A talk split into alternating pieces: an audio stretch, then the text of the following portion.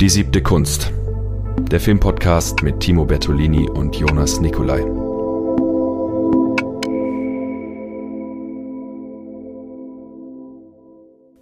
Jonas, welches Bier trinkst du heute?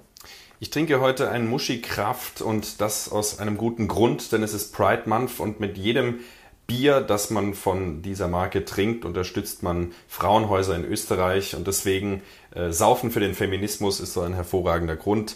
Muschi Kraft, das feministische Craft-Bier. Prost. Danke, es ist äh, wirklich ein hervorragendes Pale Ale mit fruchtig herbem Geschmack. Es ist großartig. Das ist sehr schön. Ähm, wir sind die siebte Kunst. Ich bin Timo. Jonas. Wir haben heute wieder eine Stammtischfolge am Start.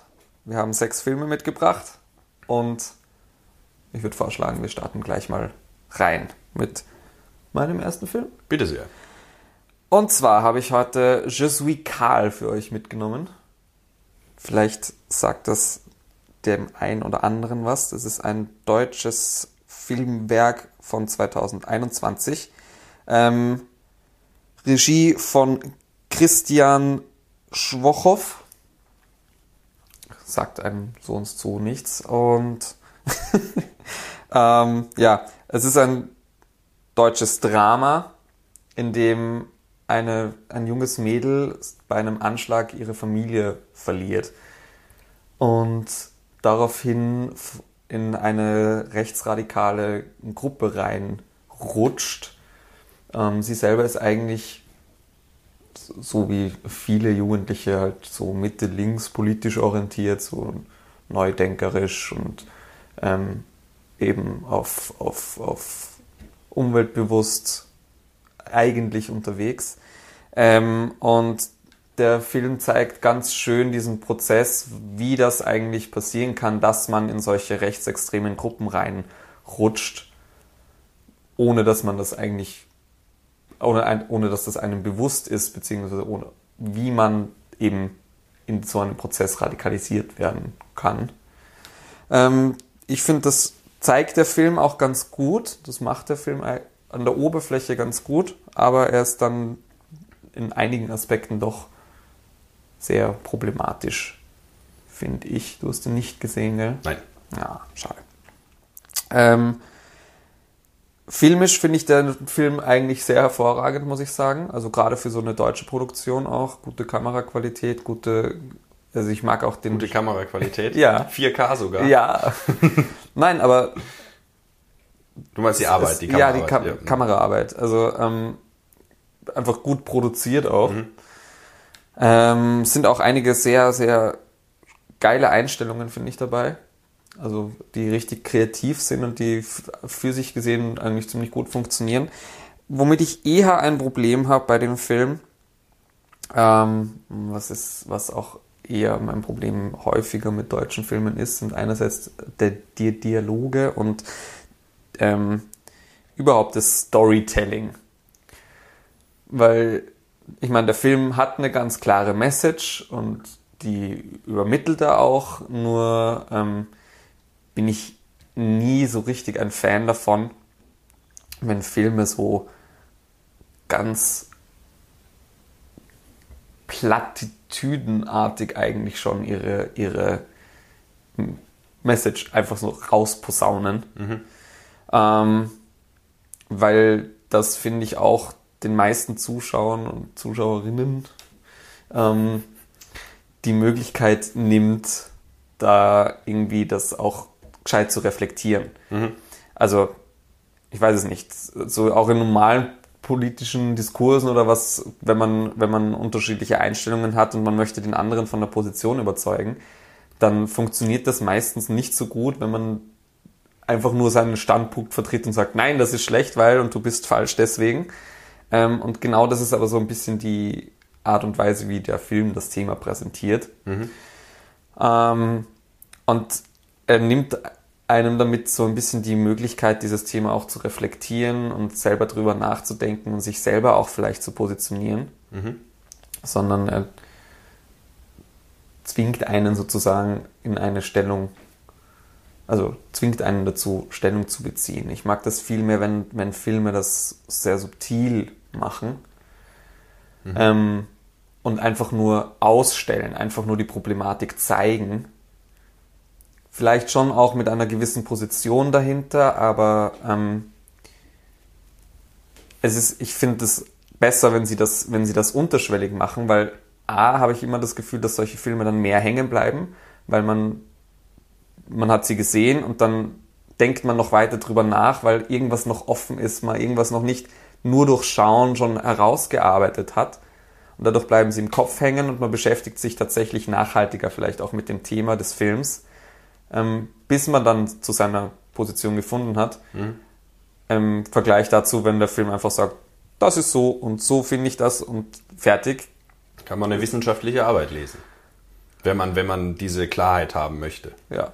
Braucht kein Kunstwerk. Aber das ist generell genau. sowas, was finde ich, ähm, die, die großen politischen Filme eigentlich immer ausgezeichnet hat, wenn wir an Godard denken oder mhm. an generell die ganze Avantgarde eigentlich, dass sie äh, durch die Form per se schon ambivalent ist. Also ja.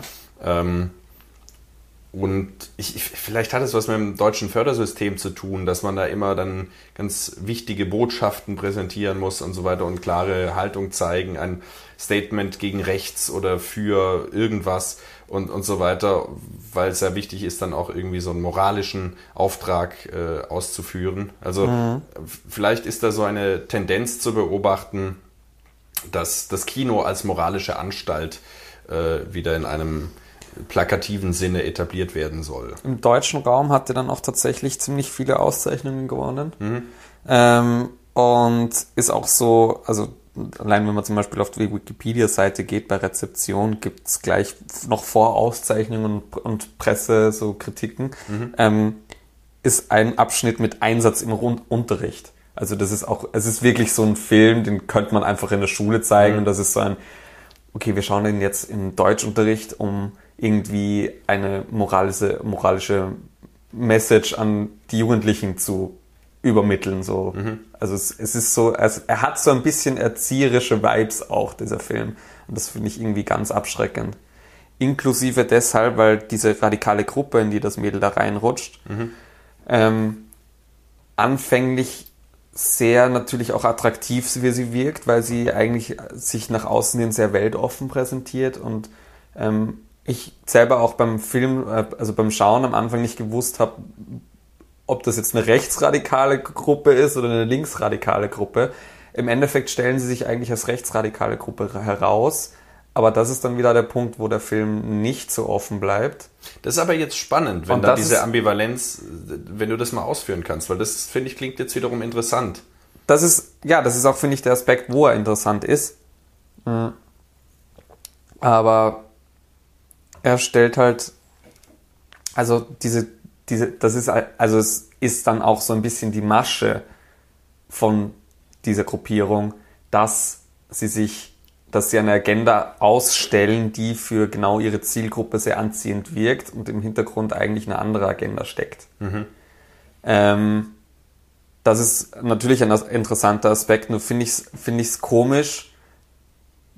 Also es hat im Film so ein bisschen komische Vibes, weil er sich eigentlich ganz klar gegen Rechtsradikalismus ähm, positioniert. Mhm. Diese Gruppierung dann aber im Endeffekt nicht mehr so klar als rechtsradikal rausarbeitet, sondern äh, fast sogar so einen Unterton gegen so die blöde Linke bleibt. Okay. Aber das spricht jetzt nun wiederum irgendwie gegen diese klare Agenda, die du am Anfang erwähnt hast, sondern hat eigentlich eine, eine schöne Ambivalenz irgendwie, so wie es jetzt gerade klingt. Ja, ja, ja, das Ding ist, dass das nicht, also ich würde fast wagen zu behaupten, dass das nicht absichtlich so ist, mhm. sondern dass da einfach, also dass das ein komischer Unterton ist, der mitschwingt. Mhm. Aber der ist nicht, der ist nicht so präsent, dass er, dass er da wirklich offen bleibt, der Film sozusagen, in der Positionierung. Mhm. Er bezieht sich schon, also er positioniert sich schon ganz klar gegen Rechtsradikalismus, weil es gibt dann auch ein paar Reden, die die Führenden da schwingen, ähm, die sich dann schon sehr klar gerade gegen Ende gegen Ausländer positionieren und mit eben genau diesem ganzen, ja, unser Land und wir wollen nun wieder unser Land zurückerobern, bla bla bla. Mhm. Ähm, und da merkt man dann schon krass, dass es, dass es halt eine rechtsideologische ähm, Gruppe ist. Aber eben dieser Unterton vom Anfang vom Film, wo es, wo sich diese Gruppe auch so linksradikal präsentiert, ähm, der bleibt irgendwie. Also das wird, da bleibt der Film dann offen. Ich, ich finde es gerade ganz spannend, weil der Film ist von wann? 2021. 2021, also nicht allzu alt. Ähm, ich muss gerade ganz stark an, ohne da jetzt selbst Position zu beziehen, an ähm, die Situation in Deutschland denken mit Sarah Wagenknecht und der Diskussion um Querfronten und so weiter und eine potenzielle eigene Partei der ehemaligen Marxistin, von, von wo viele AfD-Wähler, viele Rechte dann sagen, sie würden zu ihr gehen und so weiter, wo auch so äh, dann auch Vorwürfe im Raum stehen, ich möchte ganz bewusst jetzt äh, wertneutral bleiben, Vorwürfe im Raum stehen, dass Wagenknecht da am rechten Rand fischt und so weiter und durch Populismus ähm, sich äh, äh, also Rechte hoffähig macht unter dem Pseudo-Vorwand von linker Politik und so weiter, wo dann auch diese Grenzen oder diese Friedensdemonstrationen, die sich so gegen den Mainstream gestellt haben äh, und gesagt haben, wir äh, sind gegen Waffenlieferungen in die Ukraine, wo auch gleichermaßen Rechte wie Linke auf den Demonstrationen waren, auch, auch zum Beispiel Feministen, Alice Schwarzer zum Beispiel war dabei, also eine ganz äh, krude Mischung, ähm, zu, oder zunächst mal krude Mischung, die da, die da stattfindet und die so eine Ambivalenz auch oder eine Verunsicherung im politischen Diskurs erzeugt. Ähm, und so wie das jetzt gerade, klingt, könnte man das vielleicht für die, für die tagespolitischen ähm, Geschehnisse in irgendeiner Form fruchtbar machen. Aber das ist jetzt nur so ein Gedanke, der bei mir auftaucht. Ja, ja, ganz sicher. Ich meine, es ist, es, der Film ist, wie gesagt, auch so, also es, er wirkt auch so ein bisschen wie dies, das mo- modernisierte äh, Die Welle. Habe ich leider noch nicht gesehen, aber Gelesen? Okay. Es ist ja auch ähnlich, da geht's ja, die, da, geht- also ich kann mich auch nicht mehr genau erinnern, ich habe das damals in der Schule irgendwann gelesen. Da geht's ja auch um die, die, äh, diese Schulklasse, die irgendwie ein Projekt starten und sich dann auch anfangen zu radikalisieren in Wirklichkeit. Ähm, nur halt in dem Schulrahmen. Ähm, wobei das dann schon auch nochmal ausartet. Aber ja, also das, äh, der Film wirkt da schon auch wieder so ein bisschen wie so eine, so eine eben Aktualisierung davon, weil die Welle noch gerade im, in diesem deutschen nationalsozialisch, nationalsozialistischen Zeitgeist dran, drin hängt vom Thema ganzen her. Altnazis und so weiter auch. Genau. Ähm, und eben im Kalten Krieg, DDR und so. Und da wirkt eben Je suis Karl jetzt wie eine Auffrischung davon für modernere Themen, für aktuellere Themen. Ähm, aber ist halt wirklich so ein klassischer Schulfilm irgendwie. Die Welle jetzt. Na, beides. Ach so, ach so, okay.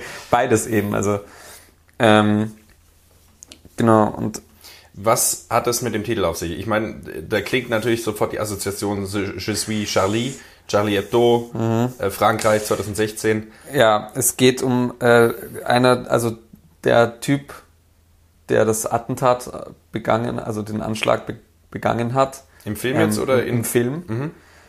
Ähm, der ist Heißt Karl. Heißt Karl und das ist dann der, der auch das Mädel, weil er sich schlecht fühlt mit dem, weil das, ähm, weil sie halt irgendwie, also er bekommt ihr Leid halt auch mit, dass er da ihre Familie irgendwie gekillt hat. Ähm, und nimmt dann mit ihr Kontakt auf und er ist dann eigentlich derjenige, der sie da in diese Gruppe reinzieht. Ah, okay. Ähm, und es geht dann darum, dass, dass sie das so stagen wollen, dass er bei einem Anschlag äh, ähm, also erschossen wird ähm, und sie diese, dieses Movement dann für, für eine Revolte sozusagen nutzen wollen. Ähm, und das ist halt alles gestaged und da kommt dann der Schlag, ihr Schlachtruf sozusagen, Je suis Karl, rein sozusagen. Okay, interessant. Also der Bezug ist schon gewollt und ist auch im Film drin. Ja, ja, genau. Ähm, und ich finde, wie gesagt, er bleibt, also er ist da, finde ich, einfach sehr platt in seiner Inszenierung. Ich finde auch die Dialoge nicht besonders gut, muss ich sagen. Ähm, aber ich, er macht das, was er sich vorgenommen hat, schon ganz okay, finde ich. Also er stellt schon dieses Thema aus und man kann, also ich finde schon, es fällt mir nach dem Schauen noch mal ein bisschen leichter nachzuvollziehen, wie es überhaupt passieren kann, dass man in solche Gruppen reinrutscht und wie sie vielleicht auch funktionieren. Wobei das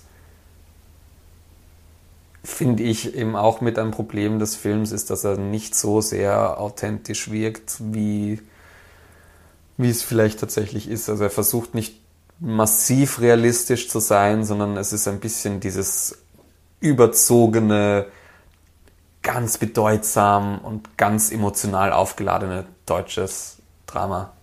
Das heißt, wenn man sich mit äh, Gruppendynamiken im Rechtsradikalismus auseinandersetzen will, dann sollte man vielleicht doch auch nochmal auf American History X zurückgreifen. Genau.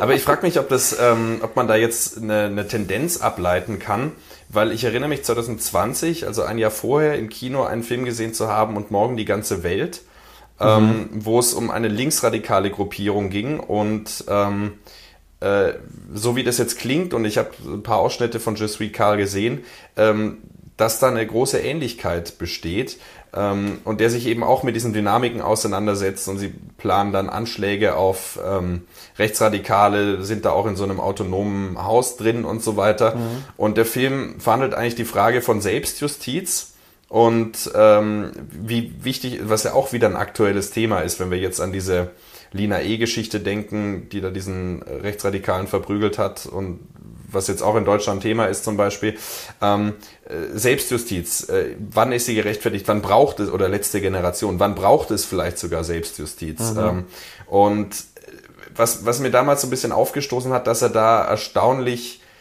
ähm, nicht ambivalent, sondern fast zu sehr in die Richtung pro Selbstjustiz geht aber vielleicht auch mit dieser Ambivalenz eine Provokation auslöst, die dann wiederum äh, subversives Potenzial hat und zum Nachdenken anregen kann. Ähm, aber um den Film geht's jetzt ja auch nicht. Ähm, ich finde es nur spannend, dass so kurz nacheinander diese zwei Filme kommen. Ähm, und jetzt ganz spontan fallen mir keine weiteren Filme ein, die ähnlich, äh, die eine ähnliche ähm, Herangehensweise haben, aber das kann man ja mal vielleicht beobachten oder vielleicht mhm. äh, kennt ihr irgendwas, bitte äh, äh, mal Bescheid sagen. Aber es könnte tatsächlich sicher vielleicht um so eine neue Subströmung handeln. Die neue deutsche Welle. ja, vielleicht die Welle, wenn man die mit reinnehmen will. Ja, wobei die, die Welle ja schon etwas älter ist. Ich weiß gar nicht, wobei es stimmt, es gab auch, es gab auch letzten. Wir sind die Welle oder so, ist relativ frisch jetzt. Ja, genau. Na, ähm, ja, voll. Irgendeine nicht. Es gab eine Netflix-Serie, glaube ich. Das hieß, glaube ich, Wir sind die Welle. Irgendwie so, ja. Mhm.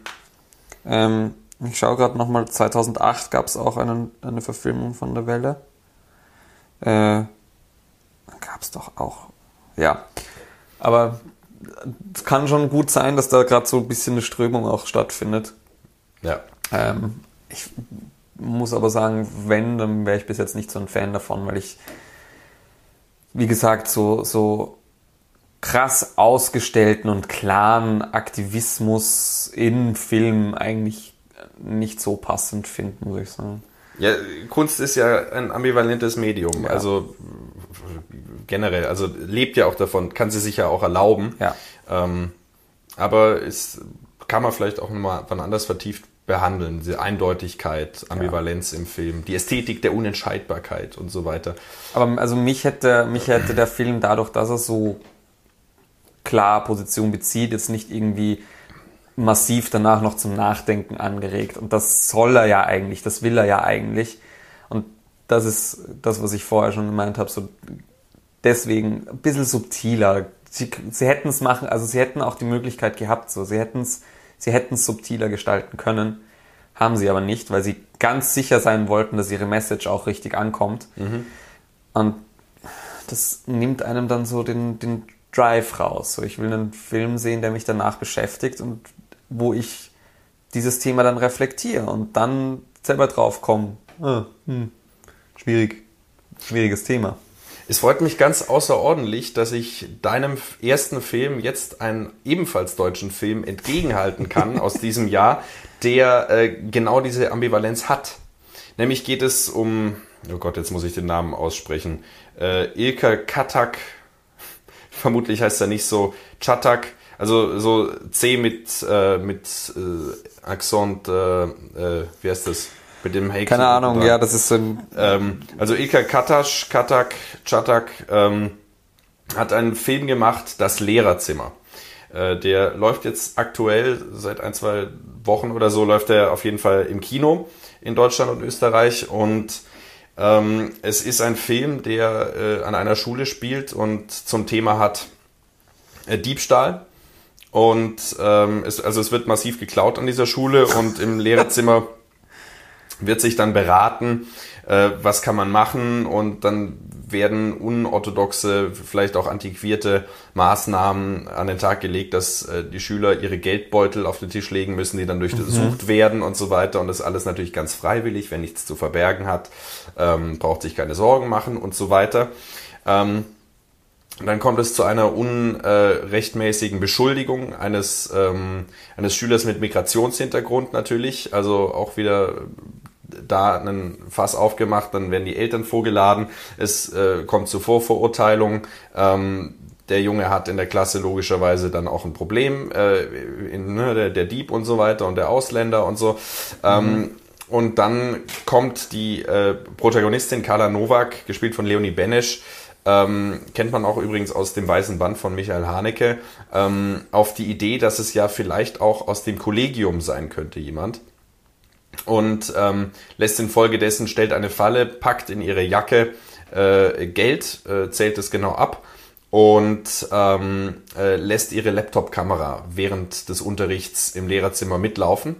Ähm, worauf man sieht, aha, die, ähm, äh, die äh, Sekretärin vergreift sich.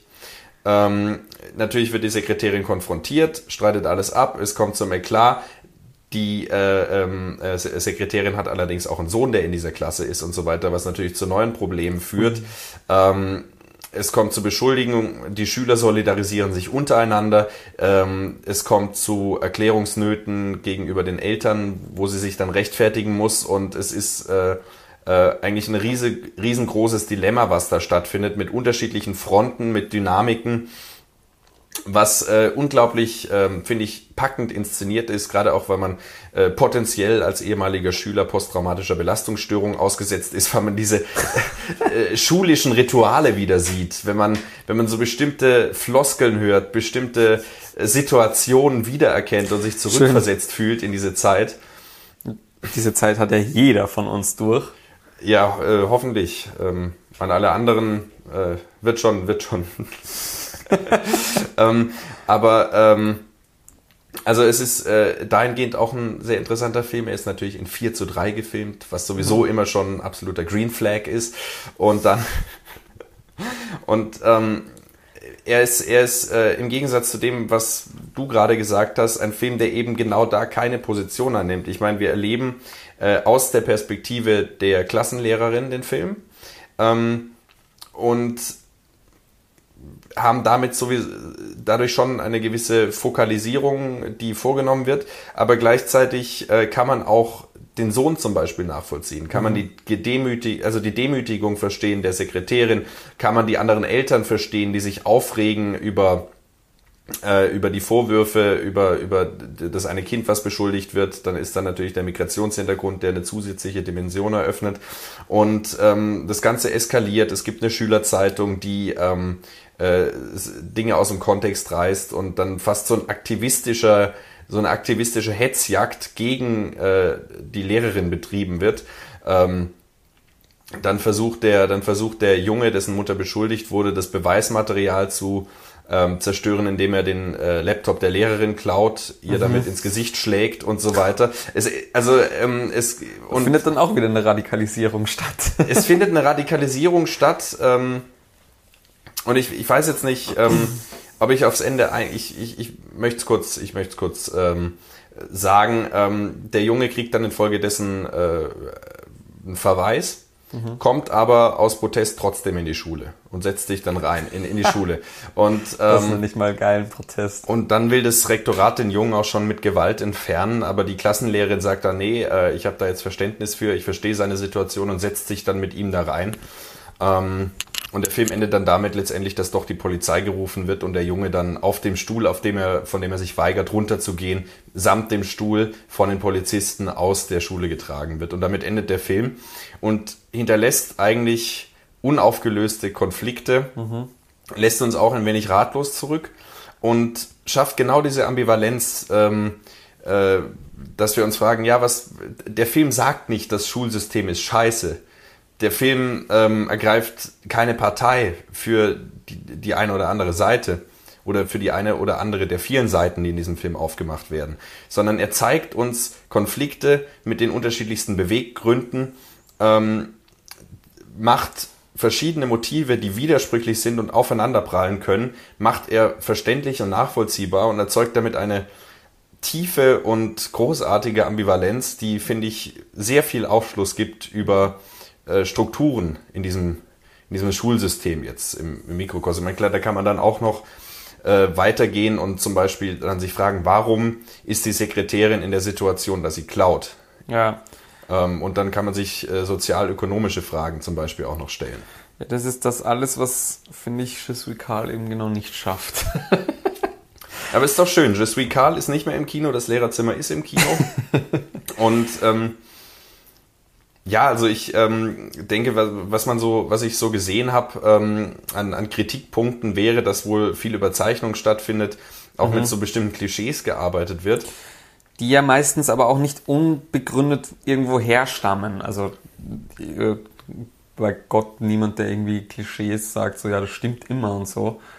Aber es hat schon einen Grund, warum Klischees entstehen und woher sie kommen normalerweise. Ob die jetzt ob die jetzt tatsächlich ähm, der Realität entsprechen oder nicht, komme, hat, haben die, der Ursprung davon mhm. meistens irgendeinen Grund. Äh, normalerweise schon. Also und so insofern ist so eine, Entschuldigung, ja. insofern ist so eine Überzeichnung auch mit Klischees ja nochmal, finde ich oft einmal sehr fruchtbar eigentlich, weil es genau diese Klischees, die herrschen, ausstellt. Mhm. Also ich finde, also ich habe ihn jetzt nicht gesehen, den Film, aber das ist jetzt für mich oft mal gar kein Kritikpunkt, sondern etwas, was es besser macht. Ja, es kommt darauf an, wie es reflektiert wird. Genau. Und in dem Fall will der Film, glaube ich, damit ganz bewusst arbeiten. Also ähm, es ist dann immer noch, wenn so ungewollt Klischees bedient werden äh, und dann so ähm, äh, rückgerichtete Tendenzen entstehen, das ist dann eine andere Sache. Aber ich finde, dieser Film setzt Klischees ganz bewusst ein als Mittel, um einerseits eine Wiedererkennung zu evozieren, die äh, bei mir sich ganz stark eingestellt hat. Also mhm. wenn ich sage, äh, bisschen übertrieben PTSD, ähm, es war wirklich so so bestimmte so bestimmte Details so zur Begrüßung so Klatschrituale. Guten Morgen, guten guten Morgen, guten Morgen, einen wunderschönen Tag und so Zeug. Ähm, ist man sofort wieder zurück in der Schule und ähm, auch so so bestimmte pädagogische ähm, Plattitüden vielleicht, die mhm. da auftreten. So, äh, da, da finde ich, da finde ich, setzt der Film, finde ich, setzt er sehr bewusst ein und finde ich auch ähm, mit so viel Subtilität auch, dass es nicht als ähm, humoristische Satire rüberkommt, wenngleich man dem Film auch satirische Elemente attestieren kann. Ich musste gerade an äh, die Serie Türkisch für Anfänger denken, mhm. weil die ja schon auch sehr mit Klischees spielt. Mhm. Und die hat vielleicht diese humoristisch-satirische Überzeichnung, aber ich finde auch die benutzen die Klischees, auch wenn sie sehr präsent sind und auch häufig für Witze einfach genutzt werden. Ähm, nutzt, nutzt die Serie diese Klischees trotzdem auch, um da auch damit zu arbeiten und auch ein bisschen gegen diese Klischees zu arbeiten.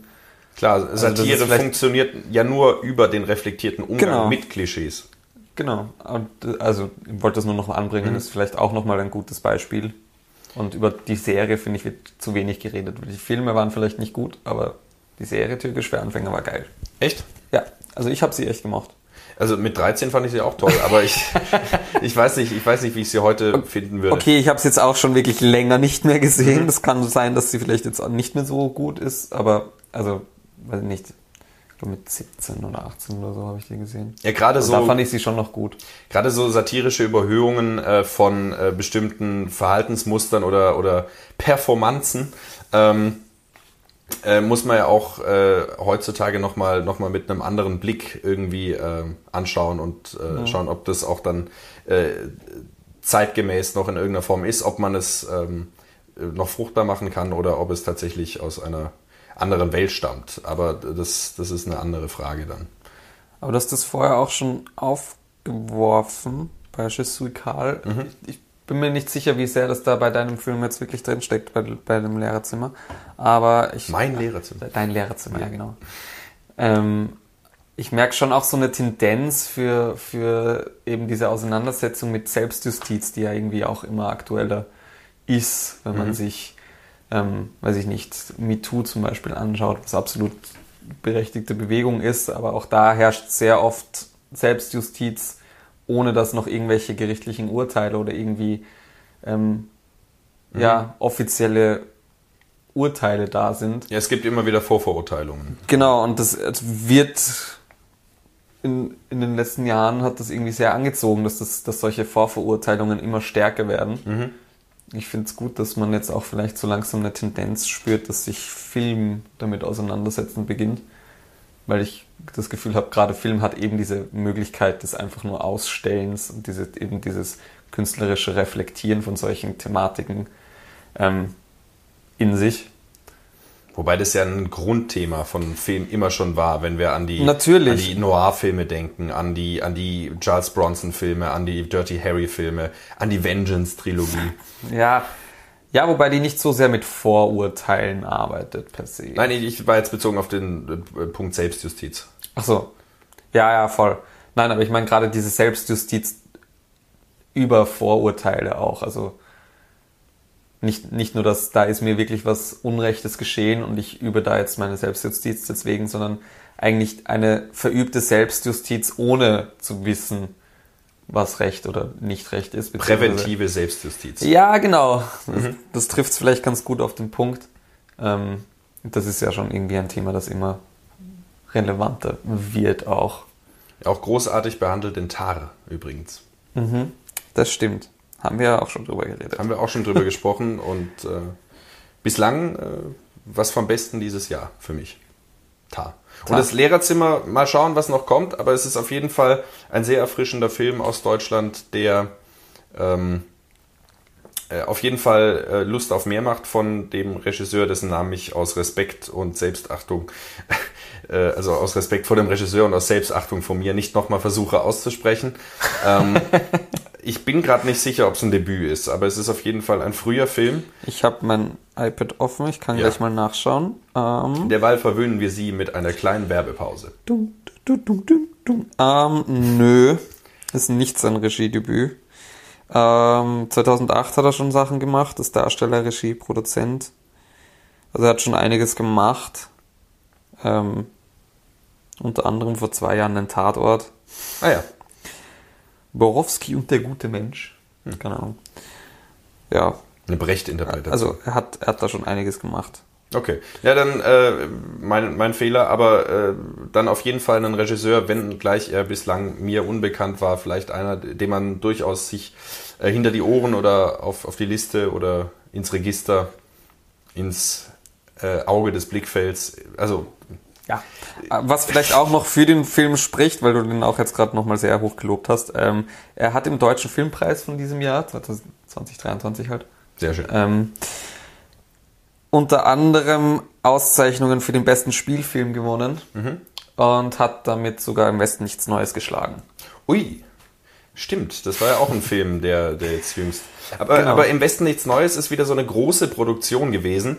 Ähm, und ich glaube, weiß nicht, ob wir im Podcast schon mal drüber gesprochen haben, auf jeden Fall privat, dass ähm, der Mid-Budget-Film ja immer mehr verschwindet. Und es dann gibt diese kleinen Independent-Geschichten und dann wirklich die Blockbuster. Und dass so Filme mit paar hunderttausend Euro oder wenigen Millionen äh, immer seltener werden. Und da sind solche Filme, gerade wenn sie aus dem deutschsprachigen Raum kommen und die sich wirklich sehen lassen, äh, immer wieder was Schönes, was man auch unterstützen sollte. Durch einen Kinobesuch zum Beispiel. ja, Genau. weg ähm, vom deutschen Film hin zu. zu den Big-Budget-Filmen. Okay. Ähm, ich hatte gerade vorher eine super Überleitung im Kopf, aber ich weiß jetzt nicht mehr, wie die ging. Egal. Geniale das, Überleitung. Genau, genau. Hier geniale Überleitung einfügen. Spider-Man Across the Spider-Verse. Das ist Oh. der nächste Film. ähm, ich, also mal schauen, keine Ahnung, ob, wie sehr ich jetzt wirklich auf den zweiten oder auf den ersten Teil, weil es gibt ja den ersten Teil, ähm, Spider-Man Into the Spider-Verse. Ähm, du hast ja beide nicht gesehen. Ich habe beide immer noch nicht gesehen, wenngleich wir in der ersten Podcast-Folge äh, den Film angesprochen haben als potenziell sehenswerten Film, auf den wir uns dieses Jahr freuen. Aber wir lösen in dieser Folge generell, habe ich den Eindruck, viele Versprechen ein, die wir in der ersten Folge gemacht haben, mit dem Film und meinen zwei nächsten Filmen, die noch kommen. Die wurden alle schon mal in Aussicht gestellt, besprochen zu werden. Mein Hirn ist heute ein Nudelsieb. Ich kann mich selber nicht mehr dran erinnern, aber ich freue mich schon drauf. ähm, genau, Across the Spider-Verse ist jetzt gerade in den Kinos und ist wahnsinnig geil. Also muss ich sagen, mit John Wick 4 und ähm, ich meine für uns nicht, aber äh, der Kinostart war offiziell dieses Jahr ähm, Banshees of Inisherin. Einer meiner Top-Filme dieses Jahr bis jetzt. Ta erwähnst du bewusst nicht? Fand ich ja nicht so. so. Ich Hat wollte doch nochmal den Finger in die Wunde legen. In deine. In meine, ja. In deine, ja. So. Desart, Masochist und so. Ja, ja. Ja, äh, Across the Spider-Verse, nochmal auf den Film zu sprechen zu kommen. ähm, äh, also, äh, vor, ich weiß nicht, was wann, vor zwei Jahren, drei, nein, 2019 ist Into Mhm. the Spider-Verse rausgekommen. Der hat damals schon alles abgeräumt, was zum Abräumen da war. Mhm. Ähm, Teller, Tassen, Besteck. ui. Entschuldigung, Muschikraft ballert schon. Wir sind schon ganz lustig drauf Mhm. heute, ja. Mein, Dein Wein. mein ja, schwarz-roter Brei. Kautschukgetränk. Kautschukgetränk mit Koffein und Kohlensäure. Ja. Und Vanilleextrakt. Wer draufkommt, was es ist, kann es gerne in die Kommentare schreiben. Es gibt ähm, diese Moby Dick Ausgabe zu gewinnen. Äh, um 500 Seiten gekürzt. Wer weiß, um welches Getränk es gerade ging, bekommt diese Moby Dick Ausgabe zugesendet. Die hier im Hintergrund für alle, die Genau, wir haben zuhören, im, steht. im Hintergrund eine, eine einmalige Ausgabe von Moby Dick stehen. Aber wir kommen noch auf Moby Dick zu sprechen. ah ja, genau. okay. Aber jetzt kommen wir mal zu dem Spider-Man-Film. Genau, ähm, Across the Spider-Verse ist der zweite Teil dieser Reihe und ist ein Animationsfilm von Marvel. Nicht von Marvel, eigentlich von Sony, äh, Rechte, bla bla, egal. Ähm, und ist, ja, also ich, es fällt mir schwer, das meine Begeisterung dafür in Worte zu fassen. Ich liebe diesen Film. Ich würde ihn am liebsten dreimal noch im Kino sehen. Ist aber nicht mit Nonstop möglich, oder? Ist aber leider nicht mit Nonstop möglich, weil Cineplex. Ja. Ähm, was macht diesen Film so toll? Also das erste, was mit einem ins Auge springt, ist der Animationsstil. Ähm, ich kenne kaum einen Film, der sich so krass mit so vielen verschiedenen Animationsstilen spielt und das aber schafft, diese Fülle an unterschiedlichen Elementen so zu vereinen, dass es stimmig ausschaut und nicht wie ein Clusterfuck von einem Fünfjährigen, der irgendwie eine Collage macht mit äh, Zeitungsartikeln, also zu Zeitungsausschnitten und dann noch mit Kreide drüber gemalt und dann Wasserfarbe drauf gepatzt und dann was weiß ich noch alles dazu, ja. Also genau so sieht dieser Film aus, aber ästhetisch ansprechend. Also ja. Ähm, das hatte der erste Teil auch schon, aber ich finde im zweiten Teil haben sie es sogar nochmal, also das ist nochmal getoppt. Ich würde sogar so weit gehen, ich weiß, du hast das auch immer noch nicht nachgeholt, ist aber keine, also doch eigentlich ist es eine Schande, aber ist okay. Ähm, und zwar hat es mich in gewissen Teilen an die Qualität von Arcane erinnert, die ähm, League of Legends Serie von Ah ja. vor zwei Jahren, glaube ich. Ähm, ja, Herbst 2021. Ähm, die war auch wahnsinnig geil animiert und wahnsinnig innovativ, was die Animation anging. Und äh, Cross the Spider-Verse nimmt das und steigert das gefühlt. Ähm, Unter anderem, es gibt zum Beispiel so eine ganz witzige äh, Sequenz, wo sie dann auch wieder Lego reinbauen und dann gibt es eine Sequenz, wo sie mit echten Schauspielern in der Animation arbeiten. Das klingt alles komplett absurd und mhm. Klingt nicht so, als würde das irgendwie ein stimmiges Bild ergeben, tut's aber. Das ist einfach umwerfend. Also ich kann es wirklich nicht an, groß anders in Worte fassen, außer cr crazy geil. Ähm, Was unterscheidet jetzt diesen oder diese beiden Filme von der mediokren Ungereimtheit der anderen Marvel-Filme? Ab, also abgesehen davon, dass es ästhetisch einfach ansprechend ist. Also ich meine, gerade die neueren Marvel-Filme sind ja was, was die visuellen Effekte angeht, eher so zum Kotzen gewesen. Mhm. Ähm, aber allein wenn man jetzt nur das Visuelle hernimmt, haben die, haben, haben die MCU-Filme ja doch irgendwie ein, ein, eine stringente Stil, einen stringenten Stil in sich. Allein dadurch, dass sie halt äh, Realspielverfilmungen sind. Ähm, an keine Animationsfilme hat, hat man dadurch nochmal eine viel klare, klarere visuelle Linie.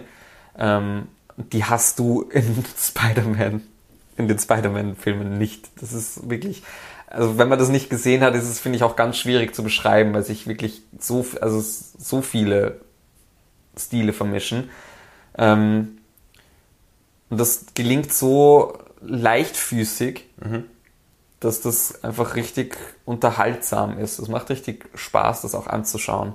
Und das andere, was es auszeichnet, finde ich, ist ähm, tatsächlich, also ich meine, okay, auch noch geiler Soundtrack und so, ja, ähm, aber auch von der Geschichte her finde ich, dass es mal ein bisschen den frischen Wind auch in das, in dieses Superhero-Genre reinbringt. Mhm. Ähm, weil klar, man hat Spider-Man schon x-mal gesehen. Es gibt die mit Tobey Maguire, es gibt die mit Andrew Garfield, es gibt die mit Tom Holland, es gibt Animationsserien von früher, es gibt, weiß ich nicht, wie viele Iterationen von Spider-Man schon.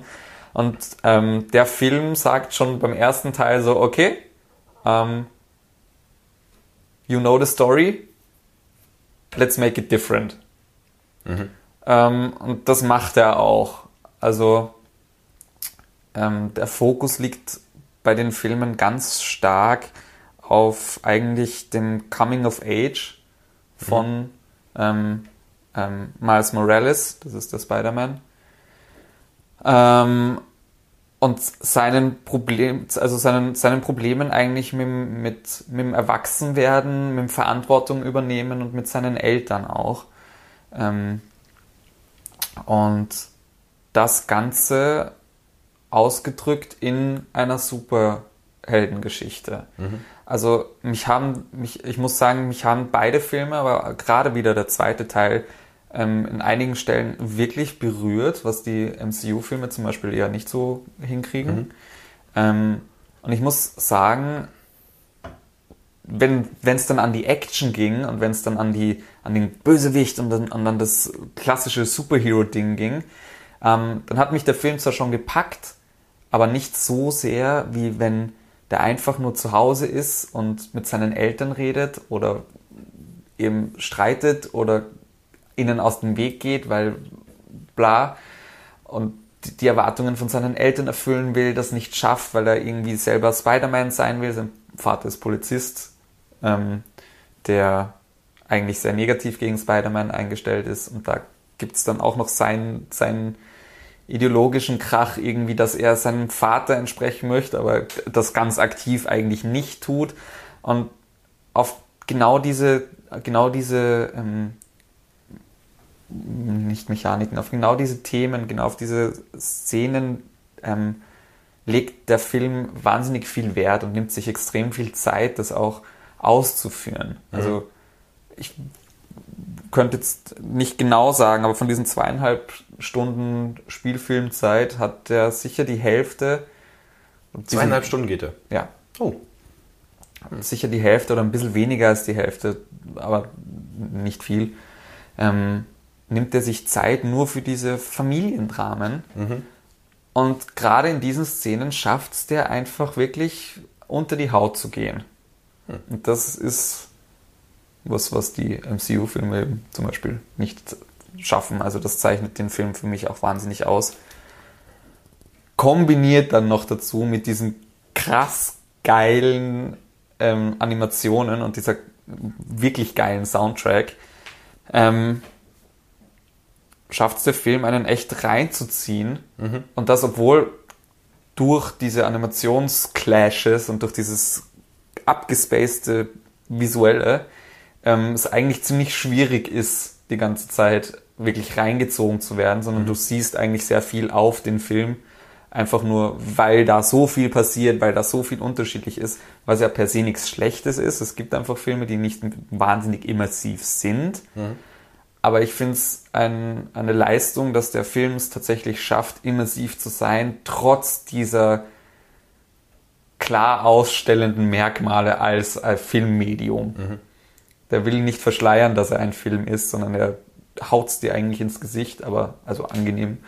Ähm, und schafft es trotzdem, dich in diese Welt reinzuziehen. Inklusive, dass die Storytelling an sich, finde ich, auch nicht so diesen normalen Konventionen folgt. Wo es dann wieder ähnlich ist wie, wie Arcane, finde ich nämlich, weil auch Arcane ist was, was. äh, Also Arcane ist, finde ich, eine Masterclass in Storytelling. Ähm, und Across the Spider-Verse kommt da echt ran, würde ich sagen. Into the Spider-Verse, der erste noch nicht so, aber der zweite definitiv. Ist es äh, selbe Regisseur oder? Ähm, nicht, nicht, dass ich wüsste, glaube ich nicht. Äh, ich ich habe das äh, Regisseur, nöp. Ist auch bezeichnet, dass jetzt bei, bei äh, MCU-Filmen jetzt die Regie keine so große Rolle spielt. Ja, voll. Als, wie gesagt, also ähm, mit dem zweiten Teil ist es jetzt schon et- etabliert in dieses größere Marvel-Verse, wie auch immer du es jetzt nennen möchtest. Aber es steht auch für sich selber. Es ist, es ist nicht, es ist kein MCU-Film.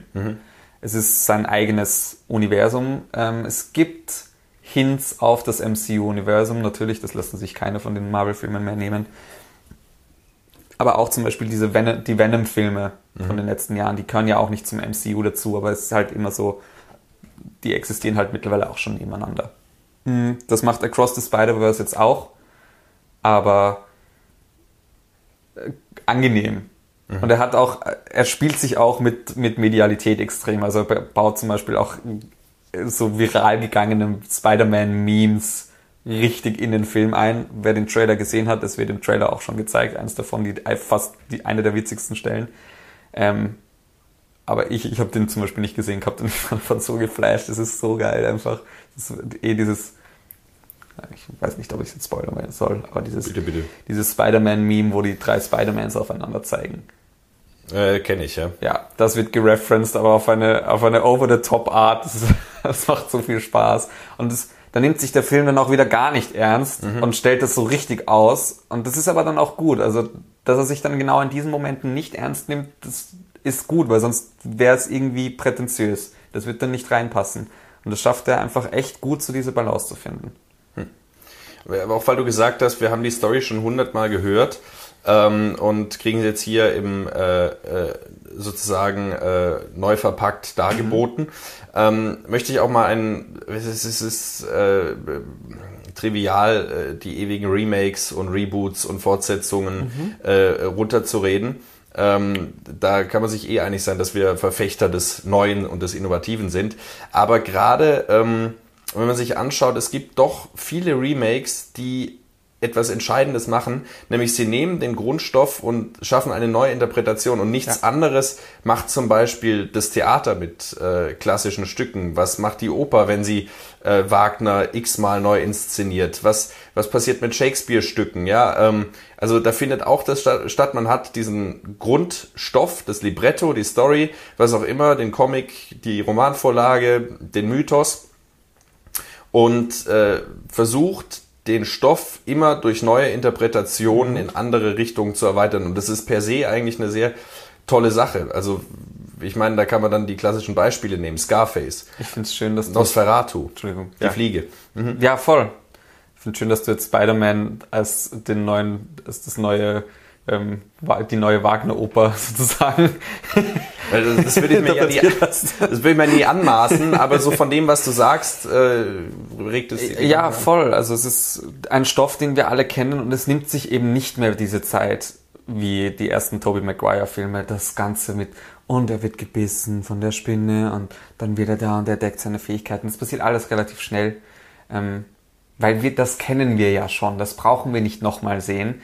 Und, aber genau wie du sagst, er nimmt den Stoff, er nimmt die, die klassischen Dinge, die wir ja schon alle kennen und verpackt die zu was Neuem. Nimmt, mhm. Macht da wirklich was Eigenes draus. So eben sowohl inhaltlich und von der Geschichte her, als auch eben, also visuell, wie gesagt, ein Meisterwerk der Animation. Ich freue mich wie ein kleines Kind über die letzten Jahre im Animationsfilm. Es passiert so viel, so Geiles und ich liebe Animation. Gerade wenn sie so kreativ ist und einfach aus dem Vollen schöpft und nicht einfach wieder ein neuer Pixar- oder Dreamworks-Film ist, die alle gleich ausschauen, ähm, sondern die spielen sich damit, was möglich ist, wenn man mal nur Animationen macht und nicht mit den Gegebenheiten von der echten Welt umgehen muss.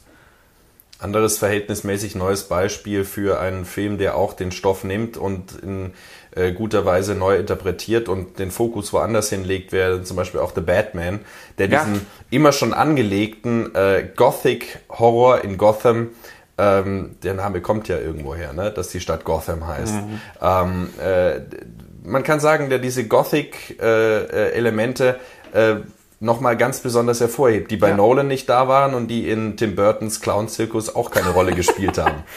Oder in den alten Serien, glaube ich auch. Genau. Also, da gab es halt, die waren auch noch relativ cheesy einfach. Ja. Voll, absolut. Also auch The Batman ist so eine neue Interpretation von einem modernen Mythos. The Theaterstoff. Ja, moderner Mythos. Das mhm. ist, ja, Superhelden sind der moderne Mythos. Uh. Das sei jetzt vielleicht so, so scherzhaft gesagt, so ein bisschen demotivierend, aber ähm, ich finde es eigentlich schön, dass sich da jetzt wirklich auch moderne Mythen rausentwickeln. Mhm. Und ich finde gerade Spider-Man und The Batman sind so, sind so Dinge, die geben auch wirklich was her. Also da sind ja doch auch gute Themen drinnen in dem Stoff. Ob es jetzt ob man das jetzt mag, wie sie verpackt sind oder nicht. Aber ich finde gerade durch die Iteration, die wir da gerade auch im Film irgendwie durchleben, mhm. ähm, entwickeln sich doch einfach gute Werke auch. Immer raus. wieder also, die Perlen, die es ausmachen. Gerade bei den zwei, also die neuesten Interpretationen dieser Stoffe finde ich bis dato eigentlich die geilsten, muss ja. ich sagen. Ich meine, es gab ja schon mit Joker, auch wenn ich das Endresultat jetzt nicht allzu gelungen finde, haben wir mit Joker doch auch einen Film, der diese Richtung eigentlich schon ebnet und da mhm. versucht, mal mit so einer Arthouse-Ästhetik eigentlich äh, sich so einem Thema anzunähern.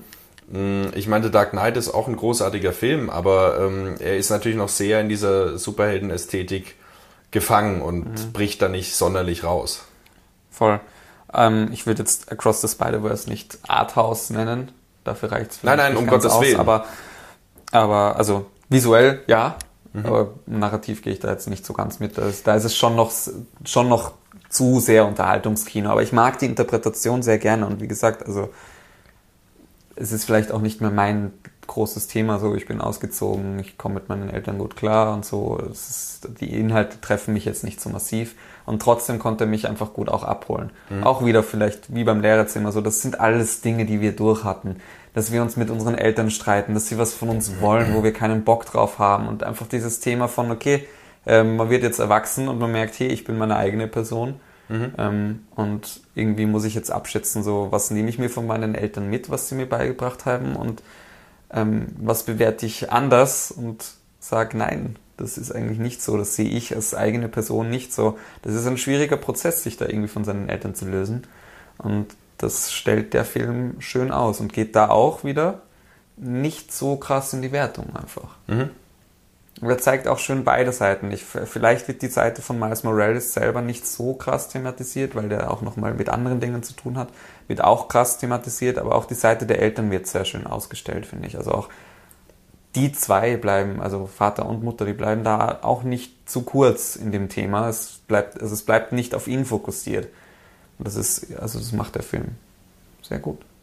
Wäre schön, wenn wir die Brücke irgendwie hinkriegen und dieses äh, Thema, was wir jetzt bei allen drei Filmen auch jetzt durch deine Schlussbemerkung äh, wieder bei dem Film auch, ähm, äh, wenn wir das durchziehen können für die Folge, dass ästhetische Ambivalenzen in irgendeiner Form als Kategorie äh, durch, äh, sich durchziehen. Schauen wir mal, ich weiß nicht, ob das bei meinem letzten Film geht. Aber also bei meinem letzten Film geht's auf jeden Fall. Also, aber hallo. Aber hallo. Ah, ja, ja. Ähm, aber dann gehen wir äh, weiter ähm, zu dem vorletzten Film von mir und zwar ähm, endlich, beziehungsweise ja, der, Der sagt mir nichts. das ist dieser Film mit Jim Carrey. Ah, Nein, ähm, es ist, ähm, äh, ich höre auf mit Blödeleien jetzt. Also es geht um den neuen Wes Anderson-Film, ach ja. Asteroid City. Ähm, der Okay, ja, visuell ambivalent. Ähm, nein, ich wollte jetzt so einen Gag bauen, wegen, weil ich Ja gesagt habe und irgendwie äh, ein Spin-off mit den drei Nazis, Nihilisten aus Big Lebowski oder so. Ja. Ja, genau. Das, aber ich, ich habe es ja nicht gesagt. Insofern, Er will Cut off your Johnson. we will cut off your Johnson. Wo kein Johnson abgecuttet wird, ist in Asteroid City. Ähm, womit wir beim nächsten Film wären. Ähm, Nur weil, Entschuldigung, ich muss da wieder kurz einhacken. Ja, bitte. Wie toll wäre denn das, wenn ein Regisseur, wenn es einen Regisseur gäbe wie Wes Anderson, auch so auf dem, auf der, auf dem inhaltlichen Niveau, sage ich jetzt. Also auch, inhaltlich. ja, Er ist der Knackpunkt. lass mich zum Punkt kommen. Ja. Aber mit, also eine Mischung aus, aus Wes Anderson und ähm, ähm, Gaspar Noé. Diese überzogene visuelle Inszenierung mit abgekatteten Johnsons. Ähm, ja, Das wäre doch was. Es wäre interessant, aber äh, ist, also es ist, ich glaube, dass Gaspar Noé und Wes Anderson so, so ein bisschen widersprüchlich sind in ihrer Ästhetik. Ja, ja, nein, ich meine nur, also okay, ich meine extreme Gewaltdarstellung im Wes Anderson-Stil.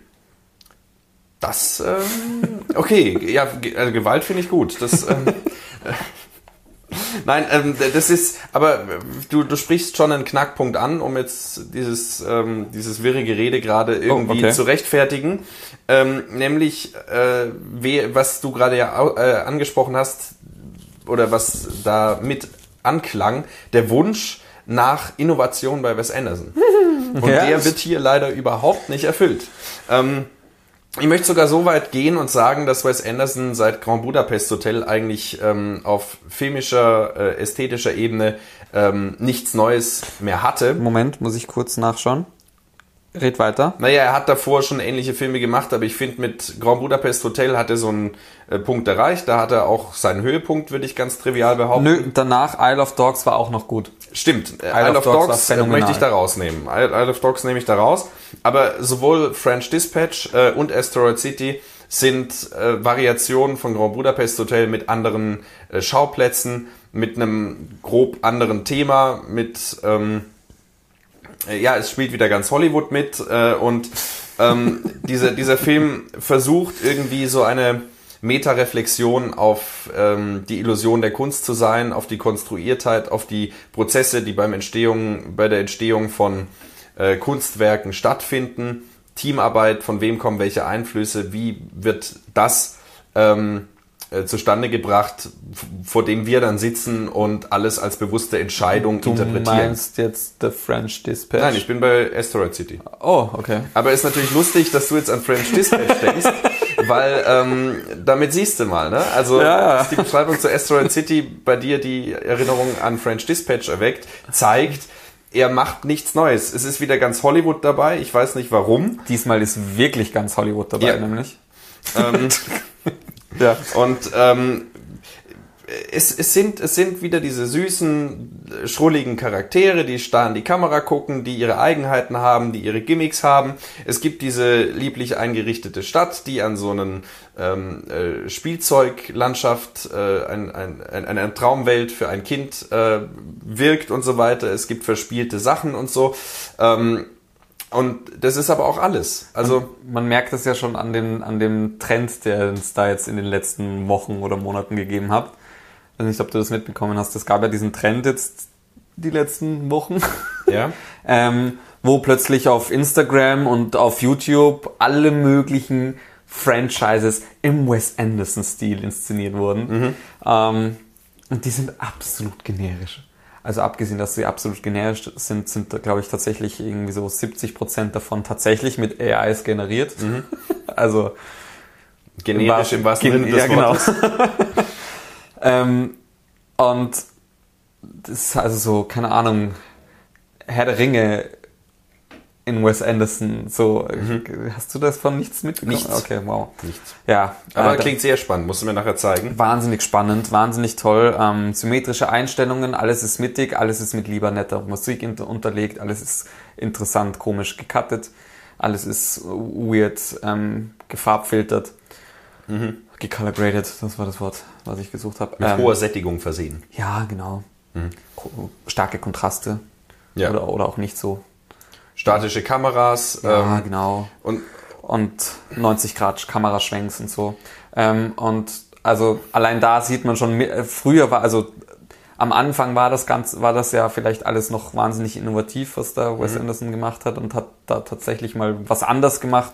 Aber allein daran, dass, ähm, naja, also die KIs sind schon ganz gut darin, das zu, zu nachzuahmen. Wobei diese Tableau Vivants, die sein Schaffen ja auch auszeichnen, ja letztendlich äh, einen Rückgriff auf die ganz frühen Anfänge der Filmgeschichte waren. Ja, natürlich. Also spielen in den Raum hinein, ganz stark mit der Mise en scène, weil die Kamera ja statisch war und so weiter. Und er greift das irgendwie wieder auf. Ähm, und es fällt mir jetzt auch wirklich schwer, irgendwas zu sagen, weil dieser Film nichts hinterlassen hat. Er hat nichts zum Nachdenken. Es war, am Anfang fährt der Zug ein, man hört so ein schönes, so ein schönes Liedchen aus den 60er Jahren und denkt sich, hey, es geht wieder los, Wes Anderson nimmt uns mit in sein äh, Spielzeugparadies. Ähm, aber danach kommt nichts Neues. Es gibt am Anfang mal so einen Shot, wo diese, wo diese Asteroid City ähm, etabliert wird, wo die Kamera dann wirklich ähm, so lang fährt an den Häuserfassaden, sich um 90 Grad dreht, die nächste Häuserfassade abfährt, zurückdreht und so weiter. Ganz nette Plansequenz und so weiter. Aber ich glaube, das Wort, mit dem man diesen Film am ehesten beschreiben kann, ist nett. Ist ganz nett. Und Ja, aber das waren ja wirklich, also ich meine, das waren ja irgendwie auch schon vor Ground Budapest Hotel irgendwie. Die meisten Wes Anderson Filme sind halt ganz nett. Manche sind witziger, Ja. manche weniger witzig. Ähm, Isle of Dogs, finde ich, sticht da nochmal heraus. den Und habe ich leider nicht gesehen. Aber so was ich an Bildmaterial gesehen habe, ist es ja nochmal was anderes. Der ist wirklich der Hammer. Und den anderen, den ich einfach wahnsinnig gern habe, das ist tatsächlich sein zweiter Film. Ähm, und das liegt, äh, glaube ich, daran, dass Owen Wilson da mitgeschrieben hat noch, weil Owen Wilson hat ja mit Wes Anderson die ersten drei Filme irgendwie auch das Drehbuch geschrieben. Danach nur noch Wes Anderson allein. Ähm, und das ist Rushmore. Rushmore. Mhm. Das ist der, wo, wo sich der 16-Jährige, 15-Jährige in seine Lehrerin verknallt und dann irgendwie alle, alle Boundaries bricht und meint, er ist der, also A, er meint, er ist der Größte auf dieser Elite-Schule und ist der Schlaueste und überhaupt, kann alles. Ähm, und ähm, versteht dann nicht, warum sich se- seine Lehrerin nicht in ihn verknallt und warum sie ihn die ganze Zeit nur als lieben Jungen sieht und fühlt sich dann auf wie ein, wie ein Wahnsinniger, damit er, damit er groß und erwachsen wird, damit er endlich was mit ihr haben kann sozusagen und endlich seine Liebe erwidert wird. Das ist, war unglaublich lustig. Und da ist der, dieser, dieser krasse Wes Anderson-Stil auch noch nicht so präsent. Und auch noch nicht so ausgelutscht, muss man vielleicht auch sagen. Ja, ich meine, er ist tatsächlich da auch noch nicht so krass drin. Also er arbeitet sich schon auch so ein bisschen an diesen klassischen, also schon so ein bisschen Symmetrie und so, aber die Kamera bewegt sich, stell dir vor. Ui. Die, die, die ist nicht stabil, die sitzt mal schief im Raum und so Stuff. Also das ist nicht, das ist nicht pur durchexerziert noch. Und er hat auch in den früheren Filmen, selbst in Grand Budapest Hotel noch, aber auch zum Beispiel Fantastic Mr. Fox oder Moonrise Kingdom, den ich ja auch sehr mag, Den ähm, habe ich noch nicht gesehen. der ist wirklich süß auch. Nett und süß. Das ja, aber mehr kann man nicht sagen über seine Filme. Ja, aber zum Beispiel Darjeeling Limited, da hat er noch so eine richtige Story fast. So dieser, diese Roadtrip-Geschichte da. Ähm, und Wobei der mich nicht so ge umgegrabt hat, muss ich tatsächlich. Nein, sagen. umgeworfen hat er mich auch nicht, aber, aber zum Beispiel in Grand Budapest Hotel gibt's ja auch noch diese lose Handlung und so Ja, weiter. ja, ja. Und hier ist äh, gar nichts mehr. Also wir haben diese, dieses Anthologie, äh, Anthologie-Ding in, ähm, in French Dispatch und hier haben wir jetzt irgendwie, die sind da, äh, haben eine Reifenpanne, sitzen da ewig rum Mhm. und dann kommt irgendwann, während im Hintergrund irgendwelche Atomkrater sind und Atompilze in die Luft gehen, kommt dann irgendwann ein Raumschiff Nur auf der Ache oder was? was? Nee, überhaupt nichts. Die Atompilze gehen da einfach hoch, ohne weitere Relevanz. Ähm, Nein, nein, so von dem, okay, wir sind da jetzt halt irgendwie und da passieren halt Sachen auf dem ach so, ach so. Das war gerade so mein Bild. Ähm, So ei- eingekapselt auf einer Ache und da ist eigentlich eh nichts los. ja, im Prinzip. Es ist. Und alle drehen durch. Ja, sie, drehen ja nicht, sie drehen ja nicht mal durch äh, und dann kommt da irgendwie ein Raumschiff und da ist dann so ein animierter Jeff Goldblum drin äh, und, und fliegt dann wieder ab und so weiter. Und das ist auch sowas, ähm, wo ich mich frage, ich finde es ja schön, wenn wirklich die alle sagen, wir machen da mit und wenn wir wie Willem Dafoe in French, Des äh, French Dispatch nur äh, zwei Sekunden im Bild zu sehen sind, wir, wir fahren dahin, wir machen da mit und so weiter. Gut, da ist auch Geld im Spiel, keine Frage, aber es ist ja doch ein... Ähm, ein Phänomen, was seinesgleichen sucht. Diese ungeheure Fülle an äh, Leuten, die da mitmachen. Ja. Ähm, und dann steht da im Vorspann auch sowas wie Jeff Goldblum as the Alien. Und du denkst dir, geil, Jeff Ah. Goldblum als Alien. Er ist, Ich wollte gerade, ich wollte, ich hätte das hatte ich jetzt schon die ganze Zeit im Kopf die Frage. Ich habe auf den richtigen Moment gewartet. Jetzt ist sie vorbei. Ich wollte die ganze Zeit fragen: Sieht man das Alien? man sieht das Alien und es ist so ein animiertes Ding und so weiter und es ist auch wieder ganz niedlich und so weiter, weil es macht dann so menschliche Bewegungen und so äh, ganz toll. Ähm, und dann sieht man Jeff Goldblum für eine Sekunde, die Kamera fährt in so einem Raum vorbei und da sitzt er als Schauspieler und äh, guckt zu irgendeiner äh, Maskenbildnerin oder irgend sowas. Okay. Und also, äh, wo ich mir dann denke, da ist so viel verschenktes Potenzial auch drin. Also die, die, die Fähigkeiten, die da, die da, ähm, welches Talent da versammelt ist, um diese, diese ewige Wiederholung zu erzeugen von dieser Wes Anderson-Ästhetik und so weiter. Und er hat ganz nette Gags drin. Also wenn ja Scarlett Johansson nackt ist, ähm, äh, ist dann auch, wird dann auch im Film dann äh, äh, darüber gesprochen, äh, dass sie ja bestimmt, also sie ist eine Schauspielerin, dass sie ja bestimmt im tatsächlichen Film immer ein Körperdouble hat. Und da ist dann ganz klar, dass die Nacktaufnahmen von Scarlett Johansson von einem Körperdouble gemacht wurden. Und es sind ganz nette Sachen drin. Aber ähm, es ist halt, ich, ich merke es gerade schon, wie ich unbewusst wieder nett sage. Ja. Und ähm, das ist natürlich kein, kein Kriterium. Und genauso wie nett und süß, also äh, ein Kaninchen ist nett und süß. Oder ein Pudel ist nett und süß. Vielleicht lässt sich sagen, ähm, weil ich es mir auch gerade so anschaue, vielleicht lässt sich sagen, dass Wes Anderson einfach vielleicht einfach einen, einen Writers Room braucht. Ja, er, er, braucht, er braucht einen Weil- guten Drehbuch. Regisseur ist er ja gut und die, die, seine filmische, also diese ganze Inszenierung macht ja auch Spaß. Ja. Nur wenn er sie halt auch irgendwie einzusetzen wüsste, sozusagen. Also er, es ist ja nur Filmform. Es ist ja null Inhalt. Und hätte, hätte, würde, würde er mal nicht sein eigenes Drehbuch schreiben, vielleicht, sondern. Und ich finde, wie gesagt, ich finde die Filme, wo Owen Wilson mitgeschrieben hat, die besseren. Ja. Eher noch. Ausnahme ist halt Isle of Dogs, keine Ahnung, der, der, der, da hat er was geschafft irgendwie. Aber das ist halt so One-Hit-Wonder. Aber gut, wir sind eh mit der Zeit schon äh, relativ knapp, deswegen würde ich sagen, lass mal Wes Anderson einfach mal äh, in Sein. Ruhe auch und hoffen, dass er irgendwann nochmal die Kurve kriegt äh, zu was wirklich Innovativem und Neuem. Vielleicht dann in Kooperation mit Gaspar Noé und Tarantino. Ja. Ja, Tarantino. Das, viel besser. Das trifft's. Tarantino und Wes Anderson. Ja. Tarantino soll schreiben. Und Wes Anderson, na, weiß ich nicht. Tarantino soll schreiben und den Film machen. Ja. Einfach so bleiben wir dabei. Wir wollen mehr Tarantino. Und Wes Anderson, nein, Wes Anderson soll Co-Regie für so manche Sachen führen einfach. Das ist so. Ja, warum nicht? so. Oder, Oder- Kameramann sein. Oder Setdesign. Setdesign ist ja, das muss man dem Film lassen. Setdesign, Ausstattung, das ist in allen seinen Filmen super, aber das ist ja vermutlich auch nicht sein Verdienst. Oder seine Ja, Initiative. ja. Aber ähm, also d- das sind tolle Sachen dabei. Das sieht schön aus, aber ja, das ist halt auch alles. Ja. Ähm, Und ich bin kein, kein Verfechter von, von äh, äh, Style over Substance. Wir wissen ja seit John Wick und seit Reffen in manchen Filmen, Style is Substance. Ja? Ähm, Medium is the message und so Across the weiter. Spider-Verse. Meinetwegen, ja. Ähm, aber wenn der Style halt auch nicht mehr trägt, dann Ja. ist es halt äh, no style without substance. Und damit äh, muss man dann schauen, wie man damit dann klarkommt oder was man davon hält. Ja, wir springen jetzt aber auch in ein multiversales Loch. 50 Jahre in die Vergangenheit. Oh, Also weg von Wes Anderson. Den, hat- Vielleicht konnte sich Wes Anderson den Film, ich weiß jetzt gar nicht, wann er geboren wurde, aber ist, ist der schon 50? Nein. ich habe keine Ahnung. Ja, egal. Es geht um Blutgericht in Texas. 74. Ja. Oder vielleicht kennen den die Leute eher unter seinem englischen Titel The Texas Chainsaw Massacre. Ja. Ja. Tobe Hooper. Tobe Hooper, ja genau. Ähm, es, huh, ich meine, was kann man, es ist jetzt schwierig, den in unser, irgendwie diesen Faden, der sich durchzieht, einzugliedern für mich, muss ich sagen.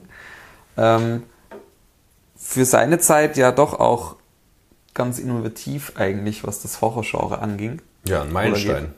Absoluter Meilenstein, ja. Ähm, Keine Folge ohne Horrorfilm. bei uns nicht. ähm, genau. Worum geht's? Es geht um das Texas Cha- Chainsaw Massacre, was am Anfang des Films auch ganz groß als wahre Geschichte angekündigt wird. Keine Ahnung, ob das damals auch schon so gang und gäbe war. Ich nehme an, das eher was ist wie, wie, war. wie auch Schweigender Lämmer oder Psycho Bezug auf Ed Gein. Hm, ja, kann sein. Ähm, wüsste ich jetzt nicht so genau. Was- W- Wurscht. Es geht um ein paar Freunde, die ähm, sich einen Partybus gemietet haben. Also so, halt so ein, so ein, so ein Hippie-Van in Wirklichkeit. Ähm, und ein Haus gemietet haben und ins, aufs Land fahren, um dort einfach ein paar Tage zu chillen. Ähm, und aus, dem, aus der Chillerei wird ein Massaker im wahrsten Sinne des Wortes. Ähm, ja. so viel Narrativ. Interessant finde ich ja doch an dem Film, dass es, dass, dass im Gegensatz zu den meisten anderen Horrorfilmen, wo der Horror zu einem kommt, in dem Film alle zum Horror hinrennen, weil das ist so, ähm, also, also ähm, wie heißt er nicht Scarface? Äh, Leatherface. Leatherface, ja. Leatherface, der Name des Killers, ähm, hat dort am Arsch der Welt ein Haus und die rennen alle nacheinander zu diesem Haus hin, wo, der, wo sie dann abgeschlachtet werden. Also wie, wie, ja, das ist schon, das finde ich schon mal ganz witzig. Also da ist er natürlich immer noch innovativ in Wirklichkeit. Das ist andersrum nicht so häufig passiert. Ja, ich habe gerade überlegt, ob ich dir widersprechen soll, ähm, weil es dieses Phänomen Roadtrip hin zu etwas kommen ja schon häufiger gibt. Ja, das schon, aber nicht, dass sie wirklich direkt zum, also die rennen dem Killer ja wirklich offen in die Arme. Sie, sie rennen ihm wortwörtlich in die Arme. Es Ja. gibt diese Aufnahme, wo, ähm, wo, wo sie in das Haus reinrennt und dann kommt er und packt sie so und Ja. trägt sie weg. Also das, ähm, das stimmt schon, ja. Das, Also klar, ja, dass wir fahren wohin und dann haben wir dort ein Haus, aber und das ist dann schon, aber das kommt dann trotzdem noch mal so von außen oder ist schon das Haus oder sowas. Aber die hätten ja auch einfach dort bei ihrer Location bleiben können und es wäre ihnen nichts passiert. Probably, aber ja. Ähm, ja, was kann man zu dem Film sagen? er ist ähm, in. Ach so, Nein, nein, nein, sag du mal. Ähm, naja, er ist in seiner ähm, psychischen Drastik äh, was einzigartiges, weil er diesen, äh, diesen, äh, also es ist eigentlich ein Vorläufer des Terrorfilms, wie ihn Markus Stiegelegger dann 2010 definieren sollte. Ja. Ähm, weil er wirklich auf die, auf die Dauer der Gewalt auch setzt, beziehungsweise auf die Dauer der psychischen ähm, Belastung vom Zuschauer und von den Protagonisten. Dabei ist er nur 83 Minuten lang. Genau, aber er, er, er stellt, er stellt, also diese Szene ähm, dann oben bei der Familie äh, gegen Ende, wo dann diese ganze Familie beim Essen sitzt, diese, diese gestörte Familie. Ja, ja, ja, Ähm, ja. Das Die ist, wir auch danach ganz oft so ähnlich gesehen haben, mit Ja. irgendwem gefesselt an der Tafel. Das ist blanker Terror. Ja. Ja, ähm, Und interessant dabei ist auch, äh, dass er von Anfang an diese unwohle Atmosphäre erzeugt, dass man eigentlich von Anfang an äh, weiß, es wird nicht gefällig, es wird nicht unheimlich schaurig, äh, sondern Mhm. es wird äh, es wird eklig, Ja. unangenehm, Aber spannend. Spannend. Oh ja. Witzig, Obwohl, obwohl es so klar und eindeutig ist, worauf der Film hinausrennt. Und auch Mhm. während es passiert, ist es so ein, oh, okay. Aber es funktioniert. Er Ja. funktioniert. So Immer gut. noch. Immer. Ja, immer noch. Nämlich. Also er ist, finde ich, immer noch wahnsinnig innovativ. Und er ist ein Musterbeispiel für die suggestive Kraft des Films, weil Mhm. er ja rein von der grafischen Gewaltdarstellung, gut, wir leben natürlich auch in anderen Zeiten, sind weitaus andere Dinge gewohnt, ähm, gerade auch wir, Gaspar Noé. Gaspar Noé, August Underground, ähm, selbst ein John Wick ist brutaler. In, in dem, was gezeigt wird. Ja, ja. Du siehst in äh, keiner Szene, du siehst, berühmte, berühmte Szene, Fleischerhaken, ne? Ja. Ähm, wenn jemand auf einen Fleischerhaken raufgehängt wird, aufgespießt wird, siehst du den Fleischerhaken in Großaufnahme, siehst du den Körper, siehst du die Bewegung, siehst du das Ende der Bewegung, aber du siehst nichts irgendwo eindringen. Also das ist das gleiche Prinzip wie in der Duschszene in Psyche, wo man auch nur das Messer sieht, das Messer geht Selbst- zurück. Avatar 2 ist brutaler.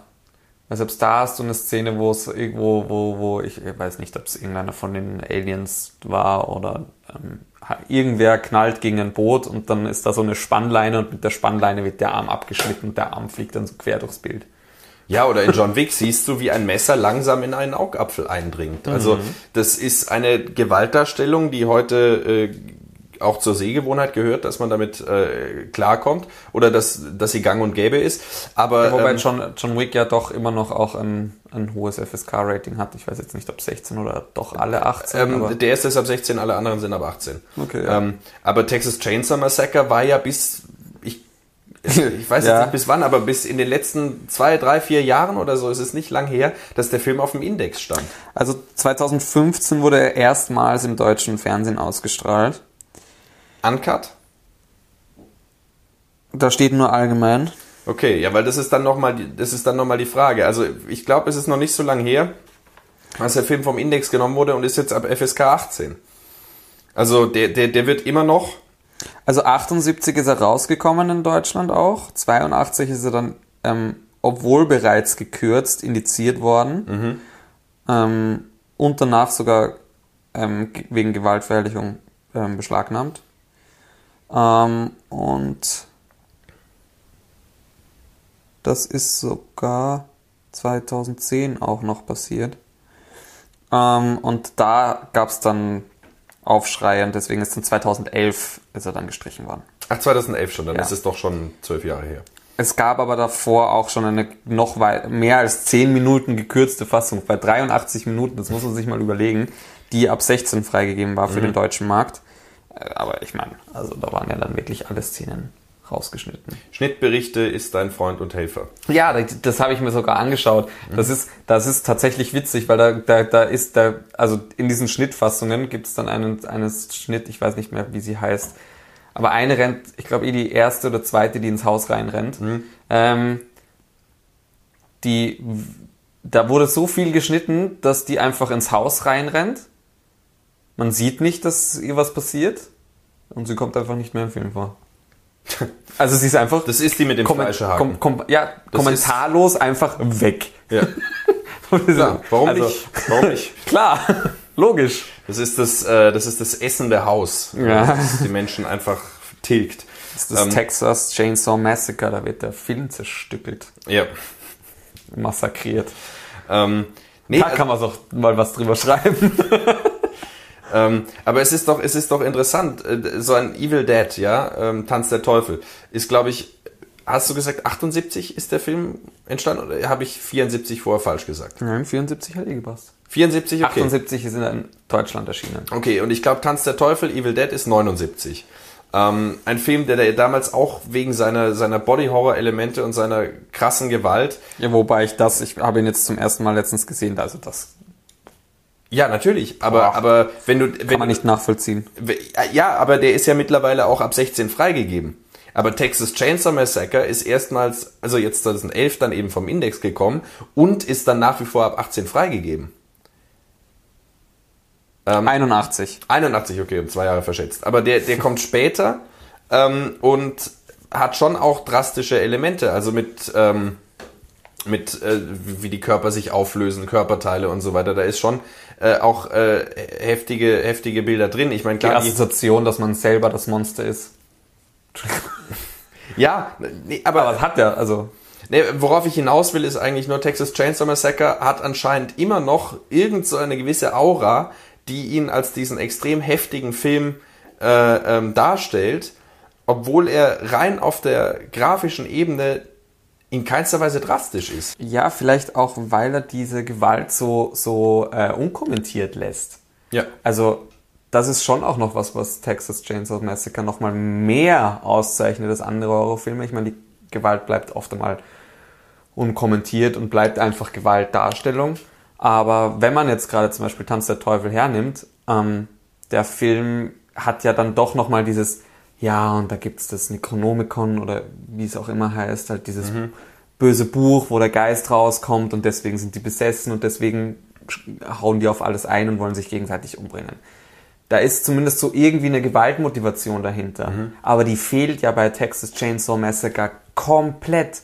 Das ist einfach eine gewalttätige Familie und fertig. Und hat auch nichts mit übernatürlichem Horror zu tun. Nichts es mit ist einfach nur der einfach nur- Abgrund des Menschen. Und da wird auch nicht drauf eingegangen, sind die verrückt oder nicht oder die haben eine psychische Krankheit, deswegen ist das, das bleibt. Spekulation über Inzest Genau, und so das weiter. bleibt komplett unkommentiert. Und da kann ich, also vielleicht ist das auch mit ein Grund, warum der so lange indiziert war, weil darin halt nochmal ein Punkt besteht, der ideologisch irgendwie vielleicht nochmal, also so, das nochmal krasser macht sozusagen, weil es keinen vernünftigen Grund für dieses Handeln gibt, ist das so ein noch gewalttätiger. Und das ist vielleicht aber auch mit ein Grund, warum der noch so aktuell wirkt auch. Weil es gibt keine Begründung. Also ich meine, okay, mit den Sequels gibt es dann so ein, ja, Leatherface, blablabla, aber Lass mal die Sequels außen vor. Wir sind genau, beim- es ist nur, ersten, nur für den Film. So, das, das, da ist nichts erklärt, wirklich gar nichts erklärt. Womit wir wieder bei dem ungewollt aufgetauchten roten Faden wären, dass hier nämlich keine Position bezogen wird. Ah, sehr Die Ambivalenz ist diesem Film permanent immanent. Da haben wir es jetzt. Und ähm, das ist ja, ich meine, klar, wir haben hier wieder dieses äh, Konstrukt mit dem Final Girl, was dann am Schluss in dieser berühmten Aufnahme im, äh, hinten auf dem Auto wegfährt und so weiter. Ja, äh, das, das haben wir alles drin. auch das, da bleibt dann dieser Trucker stehen und der steigt dann aus und der will dir dann helfen und der wird auch komplett random so, der hätte auch einfach weiterfahren können, ähm, wird der dann noch zusätzlich zum Opfer. Und zwar gar nicht, weil das ist ja dann irgendwie normalerweise das Trope, dass die dann halt irgendwie gemeinsam wegkommen, get out. Nee, gar nicht, überhaupt nicht, nein. Einfach so, okay, der bleibt stehen, möchte helfen, wird gleich mit reingezogen, fertig. Und, und gerade wenn du diese Szene ansprichst, es gibt ja Dutzende Filme, die sich auf Texas Chainsaw Massacre beziehen.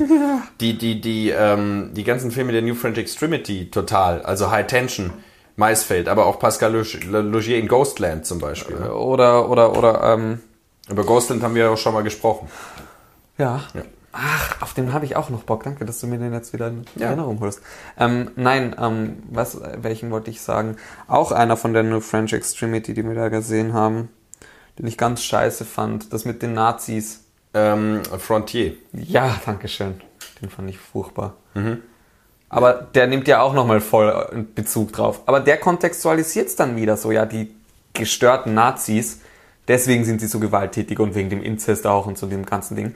Ähm, da wird das auch wieder so rationalisiert. Und diese Rationalisierung, die fehlt halt Ja. komplett. Und das macht dann das aus, was es wirklich existenziell auch äh, äh, schockierend macht. Ja. Also, weil es ist ja, es ist ja immer leicht, ähm, äh, zu sagen, äh, okay, äh, wir sehen hier jetzt gerade schlimme Menschen. Gott sei Dank, ich bin ja keiner von diesen Nazis, von diesen incestuösen, was weiß ich, welche Erklärungen auch immer dazu geführt haben, dass sie so sind. Da, so bin ich ja nicht. Ja. Aber indem das so komplett weggelassen wird, wird man unge unge also unwillkürlich auf sich selbst zurückgeworfen und mit den eigenen Abgründen konfrontiert. Voll, es ist dadurch, dass es keine Kontext, Kon Kontextualisierung gibt, mhm. ähm, kannst du dich nicht davon distanzieren. Du kannst dich davon, also du, du, du identifizierst dich damit jetzt auch nicht direkt, mhm. aber normalerweise will man sich dann ja auch von solchen Inhalten oder als Person davon irgendwie distanzieren und, und eben sagen, was du gesagt hast, eben sagen können, okay, so bin ich ja nicht. Ja. Und das ist dann genau nicht möglich, weil es keinen Punkt gibt, wo du dich distanzieren kannst davon. Mhm. Und das ist vielleicht, also das ist vielleicht die Qualität von Texas Chainsaw Massacre. Und hinzu kommt ja auch noch eine weitere Ebene, die, glaube ich, auch prägend ist dann. Ähm, nämlich, dass der Film ja durch seine, es ist ja ein Low-Budget-Projekt gewesen. Und durch diese ähm, billige Produktion hat er auch einen sehr ähm, charakteristischen Look, der an mhm. bisweilen vielleicht an fast an so VHS erinnert. Ähm, mhm. so dieses dreckige, körnige, grisselige. Ähm, ja, ja, voll. Und, und dann haben wir am Anfang diese Kontextualisierung mit einem äh, vermeintlichen Tatsachenbericht über tatsächliche Geschehnisse und ähm, uns wird suggeriert, dass wir uns es hier mit einem realen Ereignis zu tun haben, womit der Film ja diese ganze Koketterie mit dem Snuff eigentlich äh, vorwegnimmt und äh, so Filme wie Faces of Death Cannibal Holocaust, das ist ja alles danach gekommen. Cannibal Holocaust ist Blair 79. Project. Blair Witch Project ist sowieso dann die nächste Generation dieser Filme. Also ähm, gut, es ist kein Found-Footage-Film, da muss man ja, ja. Deodato dann schon ähm, auch Tribut zollen, wenngleich man Cannibal Holocaust aus anderen Gründen ablehnen kann, Tiersnuff und so weiter. Aber ähm, dass da letztendlich schon sowas losgetreten wird. Mhm. Ne? Ähm, und auch das wird nicht mehr relativiert.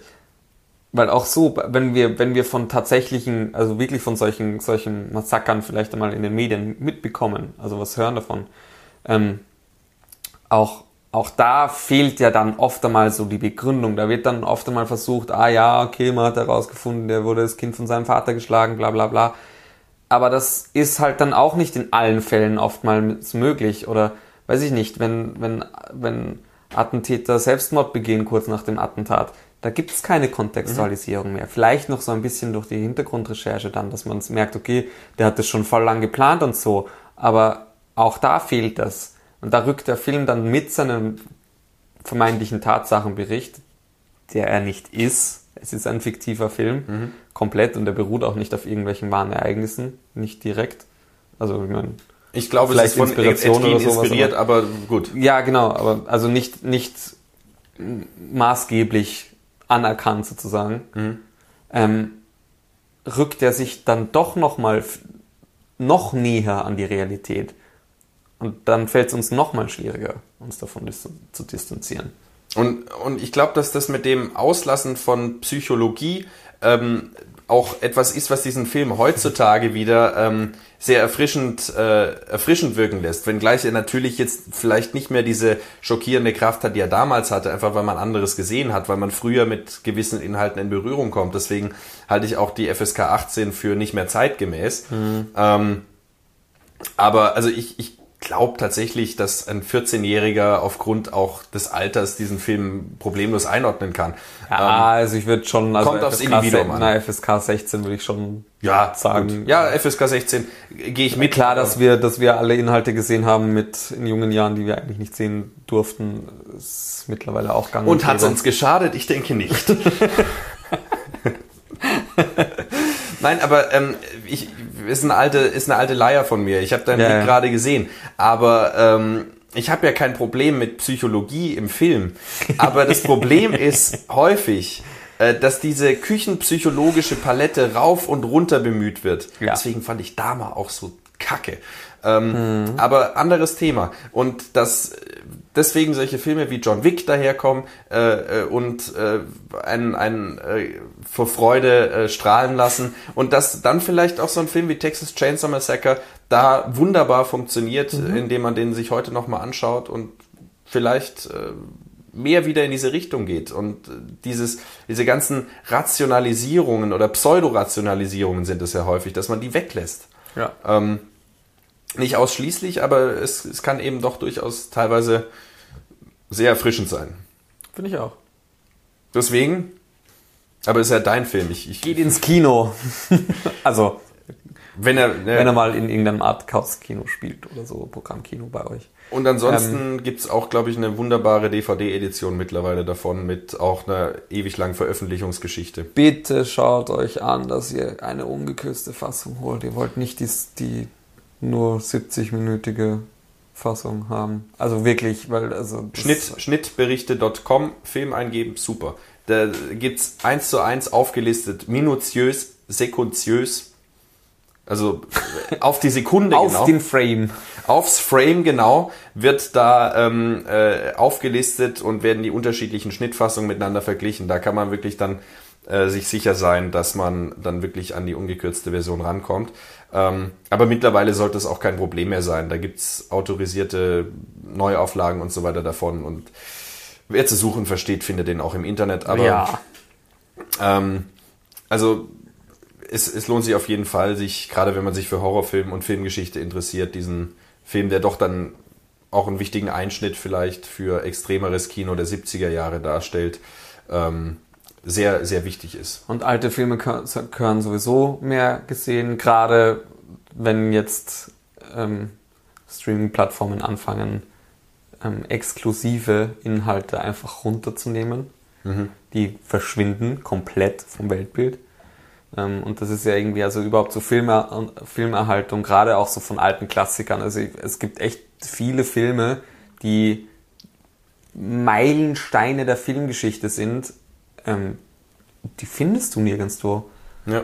Es gibt kaum geile DVD- oder Blu-ray-Fassungen davon. Streaming-Plattformen haben alte Filme sowieso überhaupt nicht mehr. Also Ja, Casablanca haben sie Ja, vom ja, Winde verweht. also Wobei diese- den auch nicht mehr, aber diese, diese, diese fünf, sechs wirklich großen, populären Filme, klar, die gibt's noch. Aber also ganz ehrlich, such mal, such mal die anfänglichen Hitchcock-Filme. tja, Ich meine, okay, es gibt absolut miserable ähm, DVD-Kollektionen davon, aber ich glaube, selbst da sind es nicht alle. ich kann ein Lied von singen, ja. Also. Und ich meine, ganz ehrlich, hallo, Hitchcock, also ja. Das heißt, mehr Filme schauen, setzt euch ein. Wir brauchen, wir müssen das, wir müssen die gute Qualität erhalten. Ja, Am Rande sehr kurz bemerkt, uns gibt es auf YouTube mit Bild, aber auch auf Spotify, iTunes, Deezer, Google sowie sämtlichen anderen gängigen Podcast-Portalen und per RSS-Feed für einen flexiblen und individuellen Hörgenuss. Wir freuen uns über jede Unterstützung und wären fürs Abonnieren, Liken und Teilen aufrichtig dankbar. Außerdem gibt es uns auf Instagram als Erziebte Kunst. Auch dort lohnt es sich vorbeizuschauen, um keine weiteren Folgen mehr zu verpassen.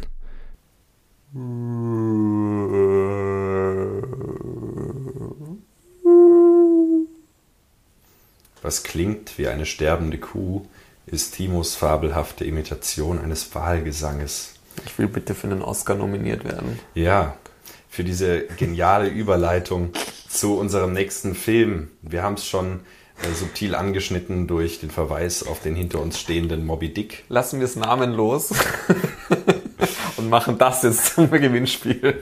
Nein.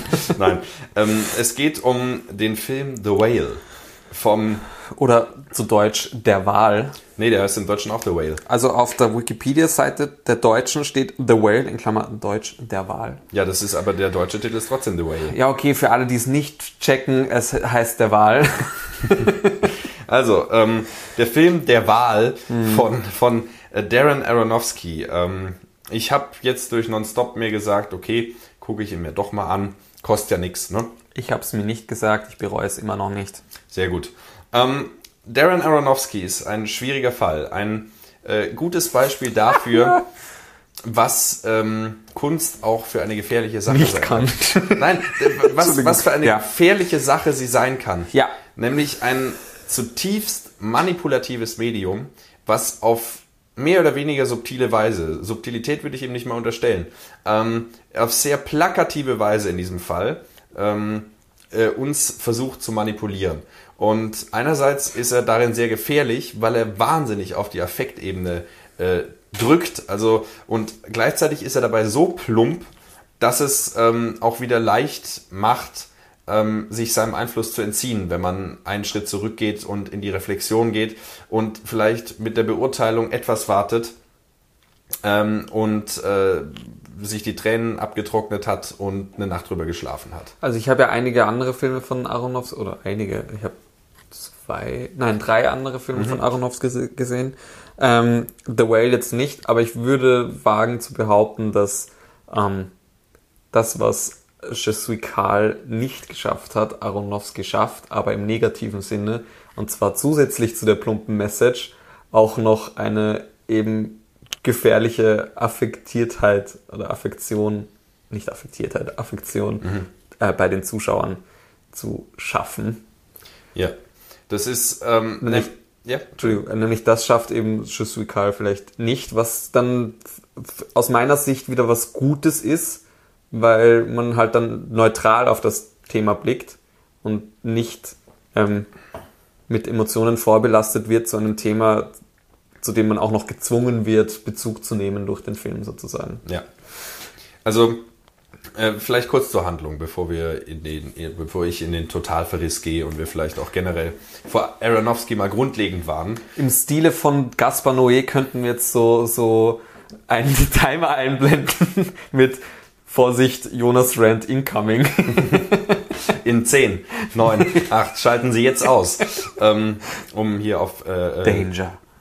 Menschenfeind zu verweisen. Ähm, es geht um äh, einen übergewichtigen Mann, der ähm, irgendwie Deutschunterricht gibt online und ähm, er ist auch homosexuell und Deutschunterricht? Ähm, Leck mich. Nein, nein, das, nein, das ist Englischunterricht. Ach so, Entschuldigung. Schade, ich ähm, dachte jetzt wirklich so, der gibt im Englischen Deutschunterricht. Nein, nein, nein, nein. Schade. Er gibt Englischunterricht ähm, online, weil er sich für sein Aussehen schämt. Er ist wirklich extrem übergewichtig, kann kaum noch laufen und so weiter. Ähm, ist homosexuell und hat sich, wie wir dann erfahren werden, ähm, aufgrund des Todes des Mannes, für den er seine Familie verlassen hat, ähm, aufgrund des Suizids muss man sagen, ähm, in, äh, in, in, eine Kompensation äh, durch äh, Fresssucht gestürzt ähm, und ist jetzt äh, wirklich, ähm, wie dieser Film auch auf sehr geschmackvolle Art und Weise immer wieder betont, ein Wal. Ähm, da scheut sich der Film auch überhaupt nicht permanent diese Analogie herzustellen eigentlich, ähm, indem er auch äh, Moby Dick als äh, immer wiederkehrendes Motiv äh, drin hat, auf der Soundebene wird er so inszeniert, es gibt Großaufnahmen, wenn seine Füße auf den Boden stampfen, dann äh, ist die Assoziation zu, dem, zu den Dinosauriern in ähm, Jurassic Park nicht mehr weit und so weiter. Also es ist ähm, einerseits eine ganz, ganz subtile Annäherung und sensible Auseinandersetzung mit dem Thema Übergewicht. Mein ähm, Hirn rennt gerade heiß vor absolut nicht guten Jokes. Das ist so schlimm. Halt dich zurück. Ja. Wir sind öffentlich. ähm, und ähm, das, das ist sicher ein Punkt, den man bemängeln kann ähm, und sich fragen kann, wie sensibel geht Aronofsky davor und widmet sich diesem mhm. Thema. Ähm, da gibt's auch vernichtendere also, Kritiken. Für Sensibilität also, muss ich sagen, also ich kenne Aronofsky jetzt nicht, würde ihn nicht als sensibel. Nee, überhaupt nicht. ähm, also der, der, der, die Kamera ähm, äh, suhlt sich in dem Leid. Also mhm. es gibt ja, es gibt ja diesen äh, häufig bemühten Begriff des Misery Porn, ähm, den man auf alle Aronofsky-Filme, die ich gesehen habe, eigentlich anwenden kann. Welche hast du denn gesehen? Äh, Requiem for Dream und sein Debüt Pi oder Pi. Du hast genau die gesehen, die ich nicht gesehen habe. Ist das schön? Dann ergänzen wir uns doch perfekt. Ja. Ähm, also Requiem for a Dream, auch so ein Kandidat, können wir vielleicht gleich noch, ich glaube, wir haben auch schon mal äh, in der ersten Folge kurz darüber gesprochen. Ja, ist aber auch so ein Film halt. Ja, ähm, aber ähm, äh, das, das Ding ist, ähm, er, für mich das größere Problem als die potenziell unsensible Dar oder die nicht potenziell die unsensible Darstellung äh, dieses Themas mhm. ähm, äh, die, die den Körper voyeuristisch ausstellt und ähm, man muss an Ulrich Seidel denken, wie er diese äh, Fleischkonstrukte, die in der Sonne liegen, in Hundstage zum Beispiel inszeniert oder die, äh, die Sexszenen in Rimini. Rimini. Ähm, äh, wobei bei, bei Ulrich Seidel das dann einen anderen Hintergrund hat, aber darum geht's nicht. Ja. Ähm, bei ihm geht es darum, ähm, also Aronofsky. Aronofsky geht es darum, Mitleid zu erzeugen, auf die Tränendrüse zu drücken äh, und ähm, äh, dafür zu sorgen, dass wir alle ach so gerührt sind von unserer eigenen Fähigkeit, Empathie zu empfinden gegen diesem, äh, gegenüber diesem armen, leidgepeinigten Menschen, der von seinem Umfeld äh, auf, auf widerwärtigste Weise auch behandelt wird. Ähm, und dabei ist das Grundsetting eigentlich gar nicht so schlecht. Also es ist auch das Drehbuch nicht von ihm, sondern von Samuel D. Hunter. Ähm, und da muss man sagen. hä?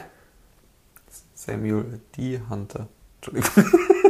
Was? Egal. Timo hat seine ja. Durch, er ist im Feierabend. also, ähm, das Drehbuch ist nicht von ihm und ich muss sagen, die Grundvoraussetzung ist eigentlich da. Wir haben wieder 4 zu 3 Format, was schon mal super ist. Mhm. Wir haben auch ein Kammerspiel. Es findet eigentlich alles in dieser Wohnung statt mit Es soll ja alles bedrückend sein, auch von der äh, Gewalt dieses Mannes. Genau, also äh, man ist eingeengt, so das Bild, das Blickfeld ist eingeengt, das ist alles eingeengt und so weiter. Ähm, und es sind auch wirklich schöne Aufnahmen dabei. Ähm, und grundsätzlich finde ich so bestimmte Elemente, die da stattfinden, äh, kommt natürlich wieder Aronofskis Abarbeitung am Thema Religion vor in Form Hey. eines äh, an Zeugen Jehovas erinnernden. Und ich kann ergänzen, das zieht sich wirklich durch die, seine gesamte Filmografie durch, weil, ähm, also wenn du schon sagst, das hat, äh, kommt wieder, es ist auch in den Filmen, die du nicht gesehen hast, in jedem. Ja, ja, also ähm, da, da- finde ich das Grundsetting eigentlich ganz interessant zu sagen, da taucht ein ans Zeugen Jehovas erinnernder Typ einer ähm, ähm, die, die neue Freiheit, nee, das ist äh, eine rechtsradikale Zeitung, da bringe ich gerade was durcheinander. ähm, der neue Weg oder irgend so eine äh, christlich befreiende äh, Initiative von einem, der dann da hinkommt. Dann ist die Tochter da, ähm, die äh, Schwester des äh, toten Freundes und so weiter ist da und es entspinnt sich so ein Kammerspiel, was eigentlich ähm, alle Möglichkeiten hat, äh, ein, ein sehr guter Film zu, zu werden. Und dann kommt halt ein Aronofsky daher und ähm, zieht wirklich alle Register, um uns affektiv in den Abgrund zu treiben. Und Als hätte er Angst, dass er es ohne nicht schafft. Vielleicht, vielleicht ist es das. Ähm, und ich muss sagen, das funktioniert und das ist das Gefährliche bei Aronofsky. Es funktioniert im ersten Moment. Ich Ja. habe auch geweint. Und hinter mir, das war deswegen eigentlich auch eine ganz nette Erfahrung im Kinosaal zu sitzen und hinter mir war die Reihe komplett besetzt mit einer Gruppe auch von Zuschauern, ähm, die kollektiv geweint haben hinter mir. Ich habe wirklich, äh, das war äh, ein, ein dreidimensionale Erfahrung von äh, von von Wein, die sich hinter mir entfaltet hat und es war eine, gruppendynamisch und Kino als äh, gesellschaftlicher Ort auch äh, war das war das durchaus interessant. Aber Da gehe ich lieber in The Room, da habe ich dasselbe Erlebnis positiv nur. Ja, aber ähm, das Problem ist, wenn alle, alle Affekte, die er in uns hervorruft, also es spricht ja nichts gegen Affekte, es spricht ja, Ja. nichts dagegen zu weinen im Kino, Angst zu haben, glücklich zu sein. ähm, darum geht's ja sogar. Aber alle diese Dinge haben bei einer rationalen Betrachtung aus nüchterner Distanz äh, am folgenden Tag äh, fallen die in sich zusammen. Es ist ein äh, manipulatives Konstrukt, was ähm, dahingehend an, an Widerwärtigkeit kaum zu überbieten ist. Wie MCU-Filme. Wieso? Ähm, weil ich das bei Marvel-Filmen auf eine ähnliche Art und Weise, gerade bei Phase 4 halt, ähm, ganz häufig hatte, dass ich im Kino war und aus dem Kino rausgehe und mir dann dachte so, ja, war, also war jetzt vielleicht kein mega Premium-Film, aber damn, das war schon irgendwie geil. Und zwei Tage später war ich so, oh mein Gott, was zur Hölle? Nein, der war komplett zum Kotzen, der Film. Also Eternals war so ein Beispiel. Da bin ich rausgegangen, war eigentlich so, hm, war ein ganz stabiler Film, geil, war, war gewaltig, war, war mega, ja. Ich hasse Eternals, das ist der beschissenste Marvel-Film ever. Also ich habe ja nur bis Mitte Phase 2 durchgehalten und äh, kann deine, ähm, also das nicht nachvollziehen. Aber Ja, da, also ich glaube, da liegt auch nochmal ganz krass, äh, ganz viel an der, an der IMAX-Gewalt, die diese Filme einfach haben. ja, Aber trotzdem, also das ist, da ste- stellt sich ein ähnlicher Effekt ein. Vielleicht nicht eben auf, auf Trauer und emotionale Affizierung, sondern halt auf ähm, einfach Bildgewalt und dieses erschlagen sein von dem, oh, wow, war das groß und war das epochal, so. Ja. Ähm, und im Endeffekt, ja, so wie, wie so ein Luftballon aufblasen und dem geht dann eigentlich eh von alleine wieder die Luft auf. Ja. Aus. So, als hätte man vergessen zuzumachen. So, während du im Kino bist, wird so und sobald du rausgehst, so Ja, und das ist das Problem, weil er äh, Ansätze hat und das ist vermutlich dem Dreh Drehbuch geschuldet auch äh, oder zu verdanken, dass da Ansätze drin sind, die grundsätzlich Potenzial haben. Vielleicht Ähm, liegt es auch daran, dass es ein Theaterstück ist. d- d- das Also kommt, es ist eine Theaterstück. Der ursprüngliche Stoff ist ja, ein Theaterstück. Ja, genau. Ähm, also ich, man müsste sich vielleicht mal mit dem Theaterstück auseinandersetzen und schauen, wie das ist und sich mal davon eine Inszenierung anschauen. Vielleicht hat das McDonough geschrieben, nein, hat es nicht, aber Ja, ähm, jedenfalls ähm, sind so Ansätze drin, wie ähm, äh, da geht's dann, da geht's dann darum, äh, dadurch, dass er ja ähm, für Literatur zuständig ist, ähm, äh, englischsprachige Literatur äh, und seinen Studenten dann Dinge vermittelt, kommen so Sachen vor, wie denen man grundsätzlich erstmal zustimmt. Es, es geht nicht darum, irgendwelche Formate, äh, irgendwelche äh, Formalia zu erfüllen, ähm, äh, sondern es geht darum, äh, den ehrlichen, authentischen inneren Ausdruck äh, zu transportieren. Und äh, ähm, ne, der, der alte Satz, was von Herzen kommt, geht zu Herzen. Äh, d- das, das ist ja schon ein Wesen der Kunst, Ja. äh, wirklich äh, menschliches Empfinden auszudrücken, erfahrbar zu machen, teilbar zu machen, ähm, was dann wieder aufgenommen werden kann und aufs eigene Leben übertragen zu werden. Das stimmt ja grundsätzlich. Aber es wird in diesem Film auf so eine plakative Art und Weise ge- gebracht. Es geht darum, wahrhaftig zu sein und so. Und dann liest er Zitate vor von seinen Studenten, die irgendwelche Nichtigkeiten des Alltags von sich geben. Und äh, ja, es ist ganz toll. Es ist besser als jeden Essay, den ihr je geschrieben habt, weil es ist wahrhaftig und es ist ehrlich und es geht nur darum, Wahrheit zu zeigen. Und äh, sitzt man natürlich im Kino, ergriffen vom Pathos der Kunst und ergriffen von sich selbst auch. Man ist ja dann ganz bei sich und denkt sich, ja stimmt. Aber die Welt ist- so falsch und wir sind so voller Wahrheit und Güte und ach, sind wir nicht tolle Menschen. ich bin mir aber, also jetzt bei, also vielleicht mal aufs Gesamtwerk blickend, würdest du sagen, dass Aronofsky eher der Religion zugeneigt oder abgeneigt ist? Er ist der Religion abgeneigt.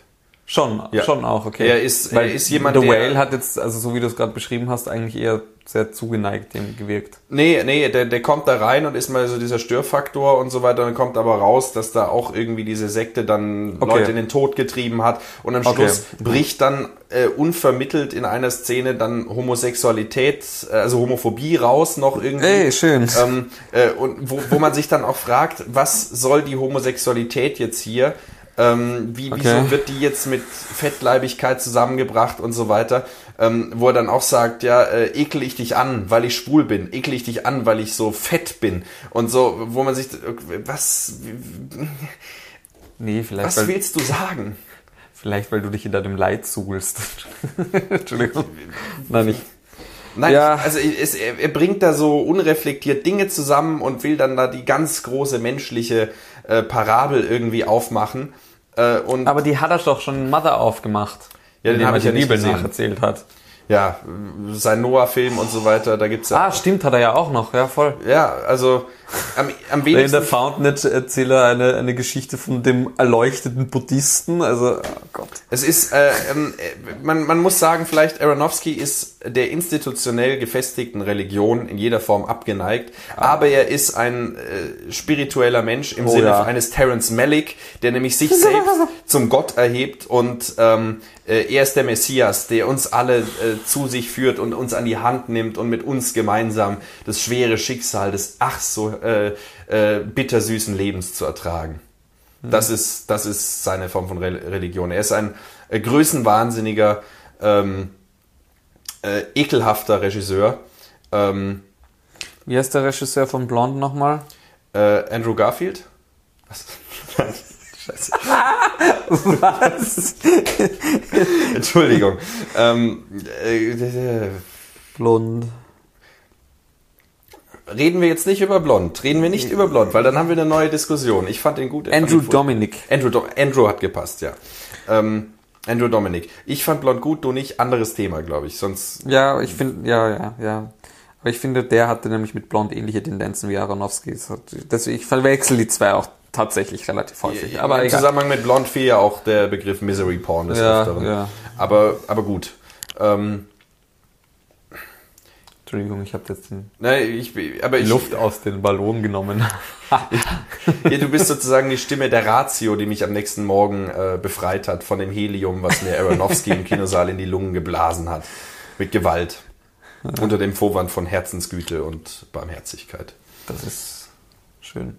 Aber, aber um vielleicht Aronofsky damit dann auch abzuschließen, ähm, äh, kann man noch sagen, äh, er ist ein Beispiel dafür, wie manipulativ Kino sein kann und dass es äh, immer wichtig ist, ja. auch mit kritisch nüchterner Distanz auf diese seduktiven Mechanismen zu blicken und sich immer klar zu machen, was, was Kunst eben auch bewirken kann im, im, im negativsten Sinne. Ich finde das einen schönen Zirkelschluss, weil ich wieder zu Jesuikal komme, weil ähm, genau dieses Potenzial ist das auch vielleicht, warum ich den Film eben nicht so gern habe. Mhm. Weil genau diese platte Art, dieses nicht subtil sein, ähm, genau das Potenzial für so eine eigentlich gewaltvolle Manipulation des Publikums zur Verfügung stellt. Mhm.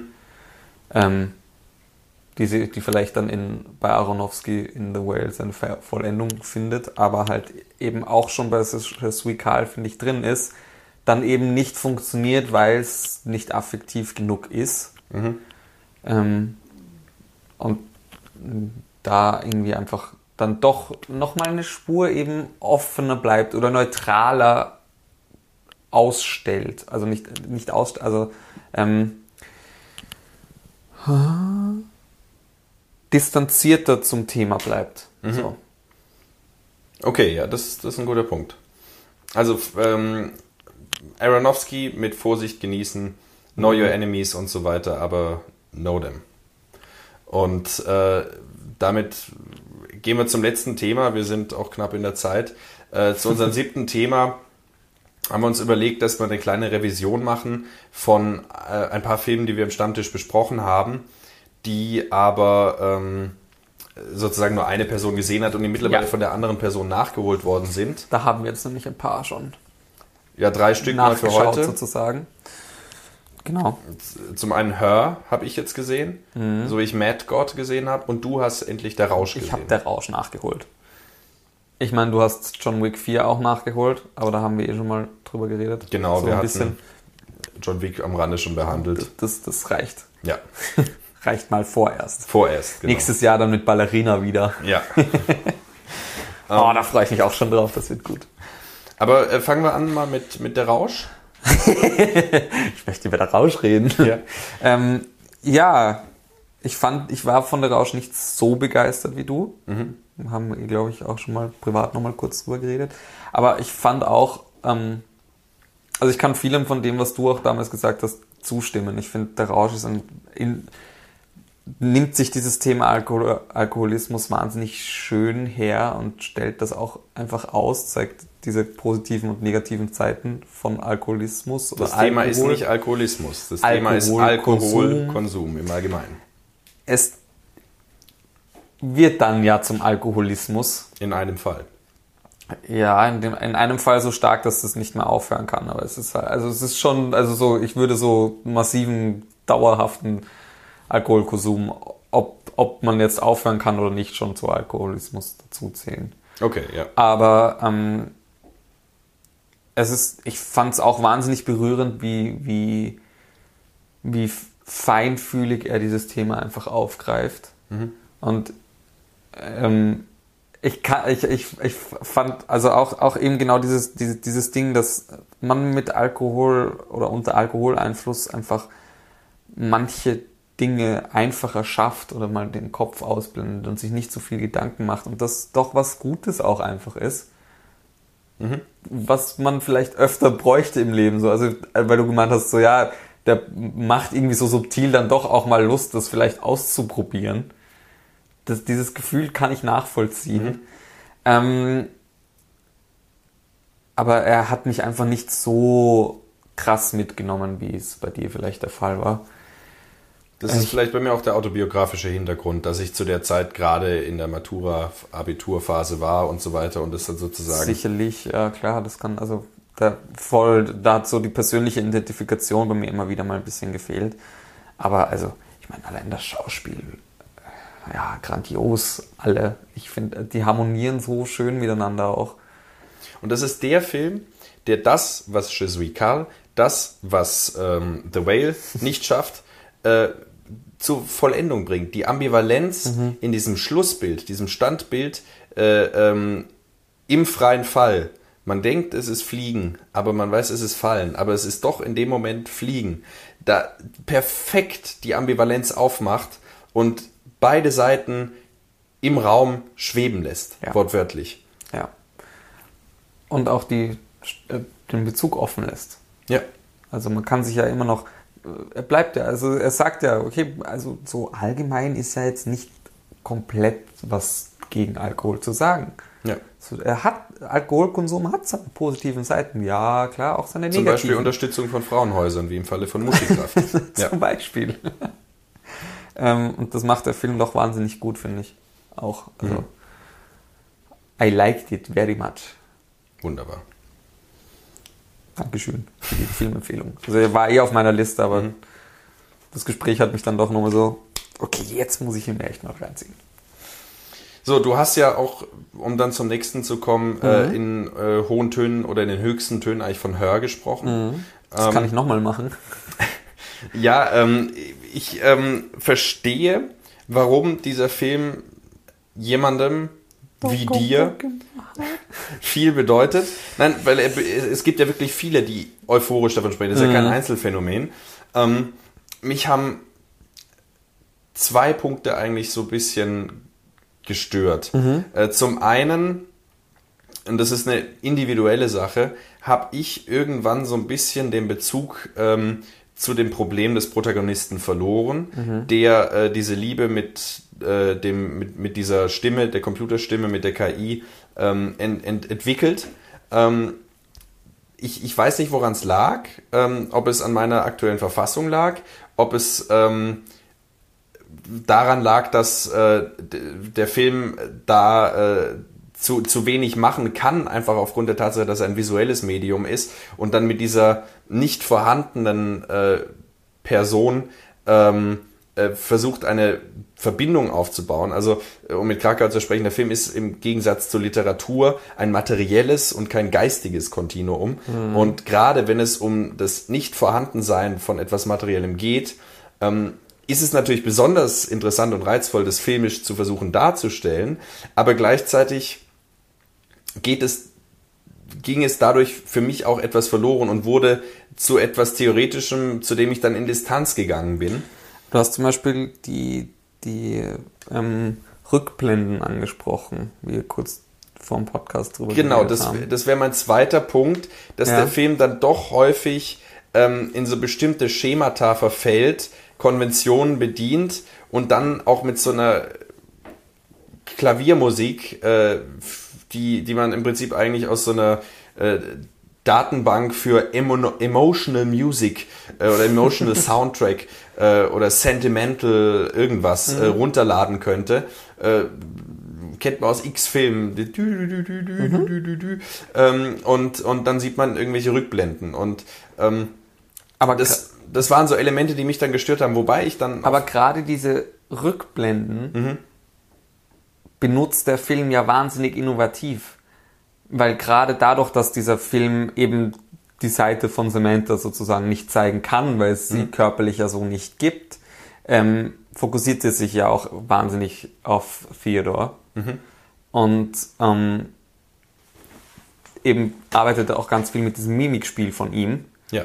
Und wenn er da sitzt im Zug zum Beispiel und die Musik hört und gleichzeitig mit ihr redet, weil sie auf Urlaub fahren oder was, ähm, und dann schießen diese Rückblenden ein. Klar hat man das als stilisches Mittel schon gesehen, aber ähm, zeigt das doch diesen, diesen Einbruch von Erinnerungen im Alltag. So, das hat man manchmal. Man fährt halt manchmal und dann schießt einem plötzlich eine schmerzhafte Erinnerung ein. Und die drückt sich dann, auch wenn sie nur kurz da war, drückt die so krass die Stimmungsbild von dem, was gerade ganz anders gewirkt hat. Und ich finde, das macht der Film dann auch. Also auch bei dem Film habe ich dann das Gefühl so, okay, du hast du die Szene und die hat gerade eine, eine emotionale Stimmung und dann schießen diese Rückblenden ein. Wirklich nur so für ganz kurz. Ähm, eben klar auch wieder so, ohne dass sich die Soundebene ändert und so.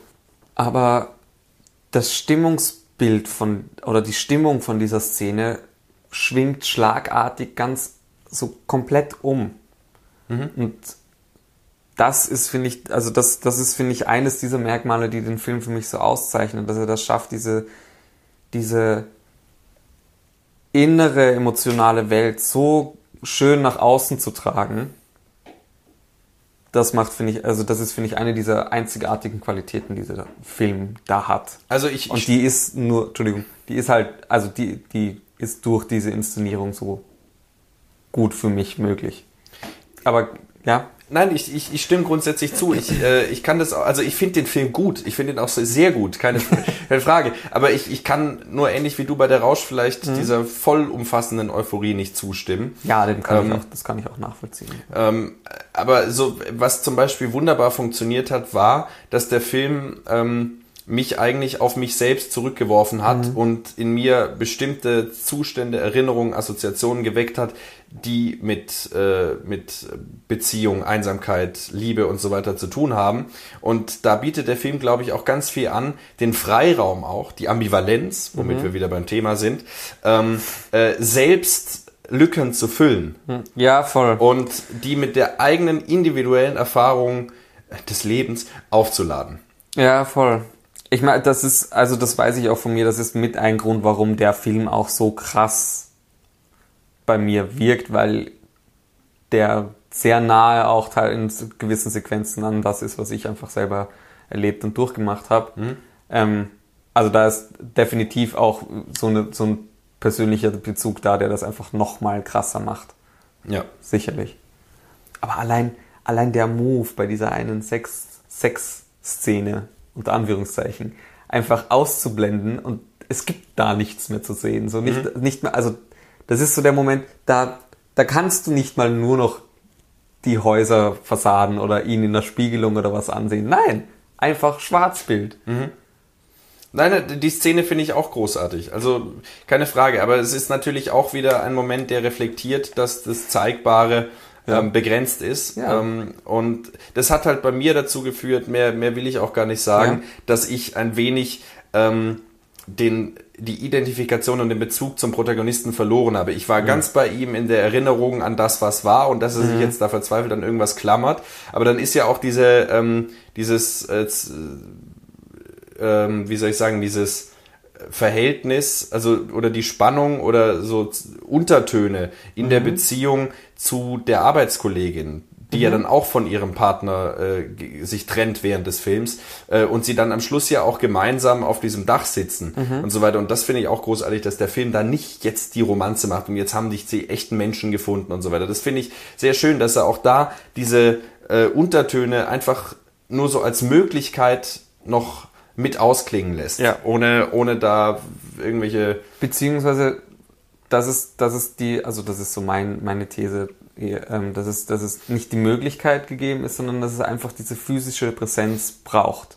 Ja. Egal in welcher Art und Weise, ob es jetzt eben nur bei einer Freundschaft bleibt oder was auch immer, aber es, das ist ein Kernmerkmal des Menschlichseins sozusagen. Das, das kann man nicht ausblenden. Und das ja. finde ich auch eben gerade in Zeiten von dieser zunehmenden Digitalisierung und immer mehr Fernbeziehungen, was weiß ich, so eine, so eine wahnsinnig wichtige und starke Message einfach. Ja. Doch, also können wir, glaube ich, so stehen lassen und unterschreiben. Ja. Ähm, Fünf Sterne. Von wie vielen? Drei. Ja. ähm, und der letzte Film, äh, wir haben ihn jetzt nochmal zusammen, also du mhm. erneut und ich jetzt zum ersten Mal, äh, Mad God. Mad God. Yeah. Ähm, der Phil Tippett. Der Phil Tippett äh, und sein Magnus Opum. Was? Sein Magnus, Magnus Opum? Sein das ist Opus. ein Eis. Magnum. Magnum. Oh, sein Magnum.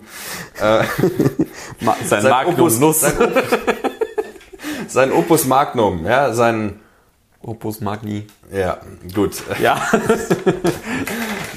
ähm, also sein 30 Jahre Arbeit und so weiter heißt ja auch im Trailer und so, also wirklich ein Herzensprojekt. Ähm, und da hast ja auch in den höchsten Tönen von gesprochen und es sind wirklich mhm. großartige Stop-Motion-Geschichten drin ähm, und es sind beeindruckende äh, Schauplätze und äh, Szenenbauten und so weiter und auch, aber ähm, wo, wo, also deswegen, ich stimme deiner mhm. Euphorie wieder zu, genauso wie bei Hör. Ich finde den Film nicht schlecht. ja. ähm, ich will nur sozusagen ein paar Kritikpunkte ähm, sozusagen dem entgegenhalten. Ähm, zum einen die nicht vorhandene Handlung sorgt dafür, dass es sich so ein bisschen verliert im ja. Ambivalenten. Wir haben dann am Schluss diese 2001 ähm, Referenz, die dann da äh, was, was aufmacht, was dann ähm, also es ist auf jeden Fall ein Film, von dem es mehr bräuchte und der auf jeden Fall gut ist, dass er existiert. Aber er bleibt durch den Verzicht auf Handlungen und auf die, durch dieses rein auf schaut mal, was wir noch so gemacht haben, mhm. ähm, verliert er sich so ein bisschen. Und ähm, es sind so unzusammenhängende Ideen ganz viele einfach. Genau. So ein Sammelsurium einer Welt einfach. Ja. Und es ja. hat nichts wieder damit zu tun, Style over Substance oder so, sondern ja. man merkt, das sind Skizzen. Ja, voll. Genau, und das ähm, trübt dann mit dem Fortlauf des Films etwas die, die Aufmerksamkeit, etwas Kann die.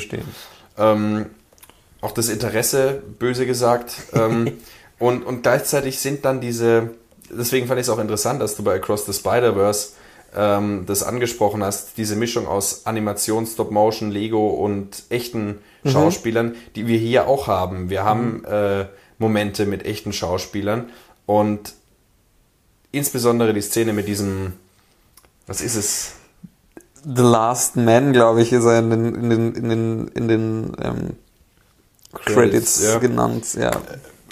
Ich sag die ganze Zeit Zauberer zu ihm, wobei eigentlich nicht irgendwie klar ist, ob er Zauberer ist oder nicht, aber es wirkt so. Ja, er rennt da irgendwie so rum äh, ja. und in, in einer anderen Szene funktioniert es sehr gut. Mhm. Also das Ganze so gefilmt, dass es wirklich aus, also da ist es kein ästhetischer Bruch. Ja, voll. Und es gibt aber Szenen ja, mit ihm. reißt so raus. Ich, ich würde auch nicht sagen, dass es ein perfekter Film ist. Ja. Absolut bei weitem nicht. Also gerade eben genau das, diese, diese, gerade diese Szene in der Mitte, wo, wo man den einen Last Man da sieht, das wirft so krass aus dem Film raus. Und die fehlende Handlung ist halt wirklich eine merklich fehlende Handlung. Ja. Ähm, aber und, und ähm, ja. was vielleicht noch mehr rausreißt, ist, weil es, es funktioniert ja. Bei mhm. Hat es funktioniert, bei den Schlümpfen hat es funktioniert. Ähm, Beim neuen Pumuckel auch noch? Den, Nein, ich auch nicht. Ich habe nur kurz nur Ausschnitte davon gesehen, aber das schaut furchtbar aus. Ja, also es funktioniert. Oh, ja. Es funktioniert. Diese Mischung hat ja Christopher schon, Robin habe ich nicht gesehen, aber diese Live-Action-Geschichten haben grundsätzlich des Öfteren funktioniert. Man gewöhnt sich an diese, äh, an diese zwei Ästhetiken, die mhm. da aufeinander prallen. Aber er versucht hier diesen Stop-Motion-Stil äh, äh, durch sein Schauspiel zu imitieren ja. und reißt dadurch noch mehr raus, mhm. als wenn er einfach normal spielen würde. Ähm, weil man sieht, da ist gerade ein Schauspieler, der in einem Stop-Motion-Film versucht, wie eine Stop-Motion-Figur zu wirken. Und das ist ein Gedanke, der, glaube ich, nicht sehr gewollt sein kann. Das, was noch so mitwirkt, glaube ich, ist auch, dass, dass einfach alle Sets, unter Anführungszeichen, einfach das Stop-Motion, also das, das Gebastelte sozusagen, mhm. ähm, wahnsinnig detailliert ist und wahnsinnig ausgeschmückt. Da ist ja urviel in den Bildern auch drin die ganze Zeit. Und bei den anderen Szenen, wo, wo, wo tatsächliche Schauspieler drin sind, ist das ja auch so. Da sind die Sets trotzdem wahnsinnig detailliert gestaltet und da gibt's auch wieder urviel.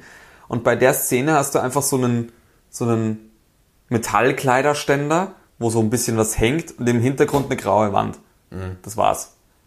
So, das ist auch, auch ästhetisch einfach echt so ein Bruch mit dem gesamten Film. Du hast ja auch selber gesagt, vielleicht ist ihm da das Geld ausgegangen oder sowas.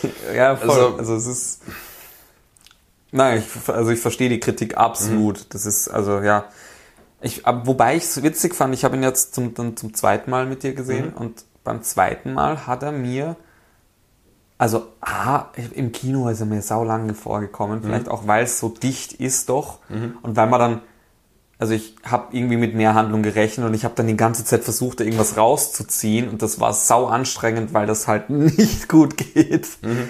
Ähm, und das war beim zweiten Mal ganz anders und da war ich dann schon fast überrascht, dass er aus war schon. Mhm. ähm, weil ich ihn so lang vielleicht auch in Erinnerung hatte. Aber er war dann richtig kurzweilig beim zweiten Mal schauen tatsächlich. Vielleicht muss ich ihn auch ein zweites Mal sehen und finde ihn dann kurzweiliger. Kann gut sein. Aber er hat, also er hatte dennoch immer noch diese Schwächen, die du auch gerade beschrieben hast. Also die gehen nicht weg. Aber nichtsdestotrotz ein, eine visuelle Einmaligkeit, Ja. muss man schon sagen, die, die sich auf jeden Fall lohnt. Und also gerade nicht was so, was so, so eine ein, einzigartige Einmaligkeit, weil es halt auch nochmal Eine einzigartige Einmaligkeit. Ja, weil es nämlich nicht nur, nicht nur so allgemein wie, weiß ich nicht, ähm, ja, wahnsinnig tolles Schauspiel ist. So klar, es gibt ganz viele andere Schauspieler, die auch wahnsinnig toll spielen und ihre, ihre eigenen Klasse vielleicht nochmal so einen Meilenstein geleistet haben, aber ähm, ein, ein Stop-Motion-Film, der wirklich einfach das, das, äh, ich, Maske ist nicht der richtige Begriff, das Bühnenbild, so- also das Set-Design das irgendwie, ja. Set-Design, ja, die, die, die Mise en scène so, so krass geil Mhm. macht. Also das wird's probably in den nächsten 50 Jahren nicht geben. Ist jetzt ein Wild Guess, aber sowas, A, weil es eine aussterbende Kunst ist mittlerweile schon fast, Mhm. Äh, B, weil das einfach wirklich ein krasses, krasses Meisterwerk ist für eben so eine Nische der Filmkunst. Das zeichnet den Film, finde find ich, nochmal noch mal mehr aus, Ja. trotz seiner doch ziemlich fatalen Schwächen, die er eigentlich auch hat. Auf jeden Fall. Und er hat natürlich, äh, was vielleicht auch den Schwächen zu, zu verschulden ist, aber nichtsdestotrotz hat er natürlich auch wieder, um den roten Fadenkreis zu schließen, äh, äh, wieder dadurch natürlich eine sehr starke Ambivalenz, weil man so ein bisschen allein gelassen wird mit den Bildern, dann kommen diese Referenzen. Also der Film ist wohl von allen Filmen heute der am interpretativsten frei ist. Also so, da kann man alles reindeuten, was man reindeuten will. Die Frage ist dann, ob es ergiebig ist, aber Ja, natürlich, aber Das ambivalent ist er. das klären wir an einem anderen Tag. Genau. So, liebe Kinder, ähm, wir sind durch, wir sind auch drüber. Absolut. Und für uns geht's jetzt weiter ins Kino. Ja. Da Und wird vielleicht auch nächstes Monat drüber geredet. Da wird definitiv drüber gesprochen. Ja. John Waters wird auch mal in, in, intensiver verhandelt. Das kann man vielleicht schon nicht spoilern, ankündigen. was es ist. Wir, wir, kündigen, wir kündigen gar nichts an. Ähm, Gar nichts. also, ähm, in diesem Sinne, vielen Dank für die Aufmerksamkeit und bis zum nächsten Mal. Das können wir jetzt schon ankündigen. Äh, wir hatten die äh, große Ehre, den äh, legendären Dietrich Kuhlbrot, bekannt aus zahlreichen Schlingensief-Filmen, bekannt äh, für seine Filmkritiken äh, und bekannt als Opa 16 aus dem Künstlerkollektiv HGIT. Ähm, die Ehre, äh, Dietrich Kuhlbrot zu treffen und ein anderthalbstündiges Gespräch mit ihm zu führen, das wird nächste Woche hier zu, äh, ne, übernächste Woche hier zu sehen sein. Genau. Und Also, ich bin dann erst wieder in der übernächsten Folge Genau. dabei. Da äh, habe ich das Gespräch allein geführt. Aber äh, dranbleiben, es lohnt sich. Ähm, es kommen noch viele spannende Sachen. Bis dahin. Tschüss. Bleibt.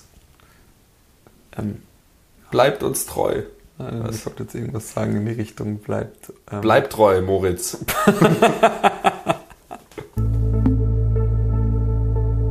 Die siebte Kunst. Der Filmpodcast mit Timo Bertolini und Jonas Nicolai.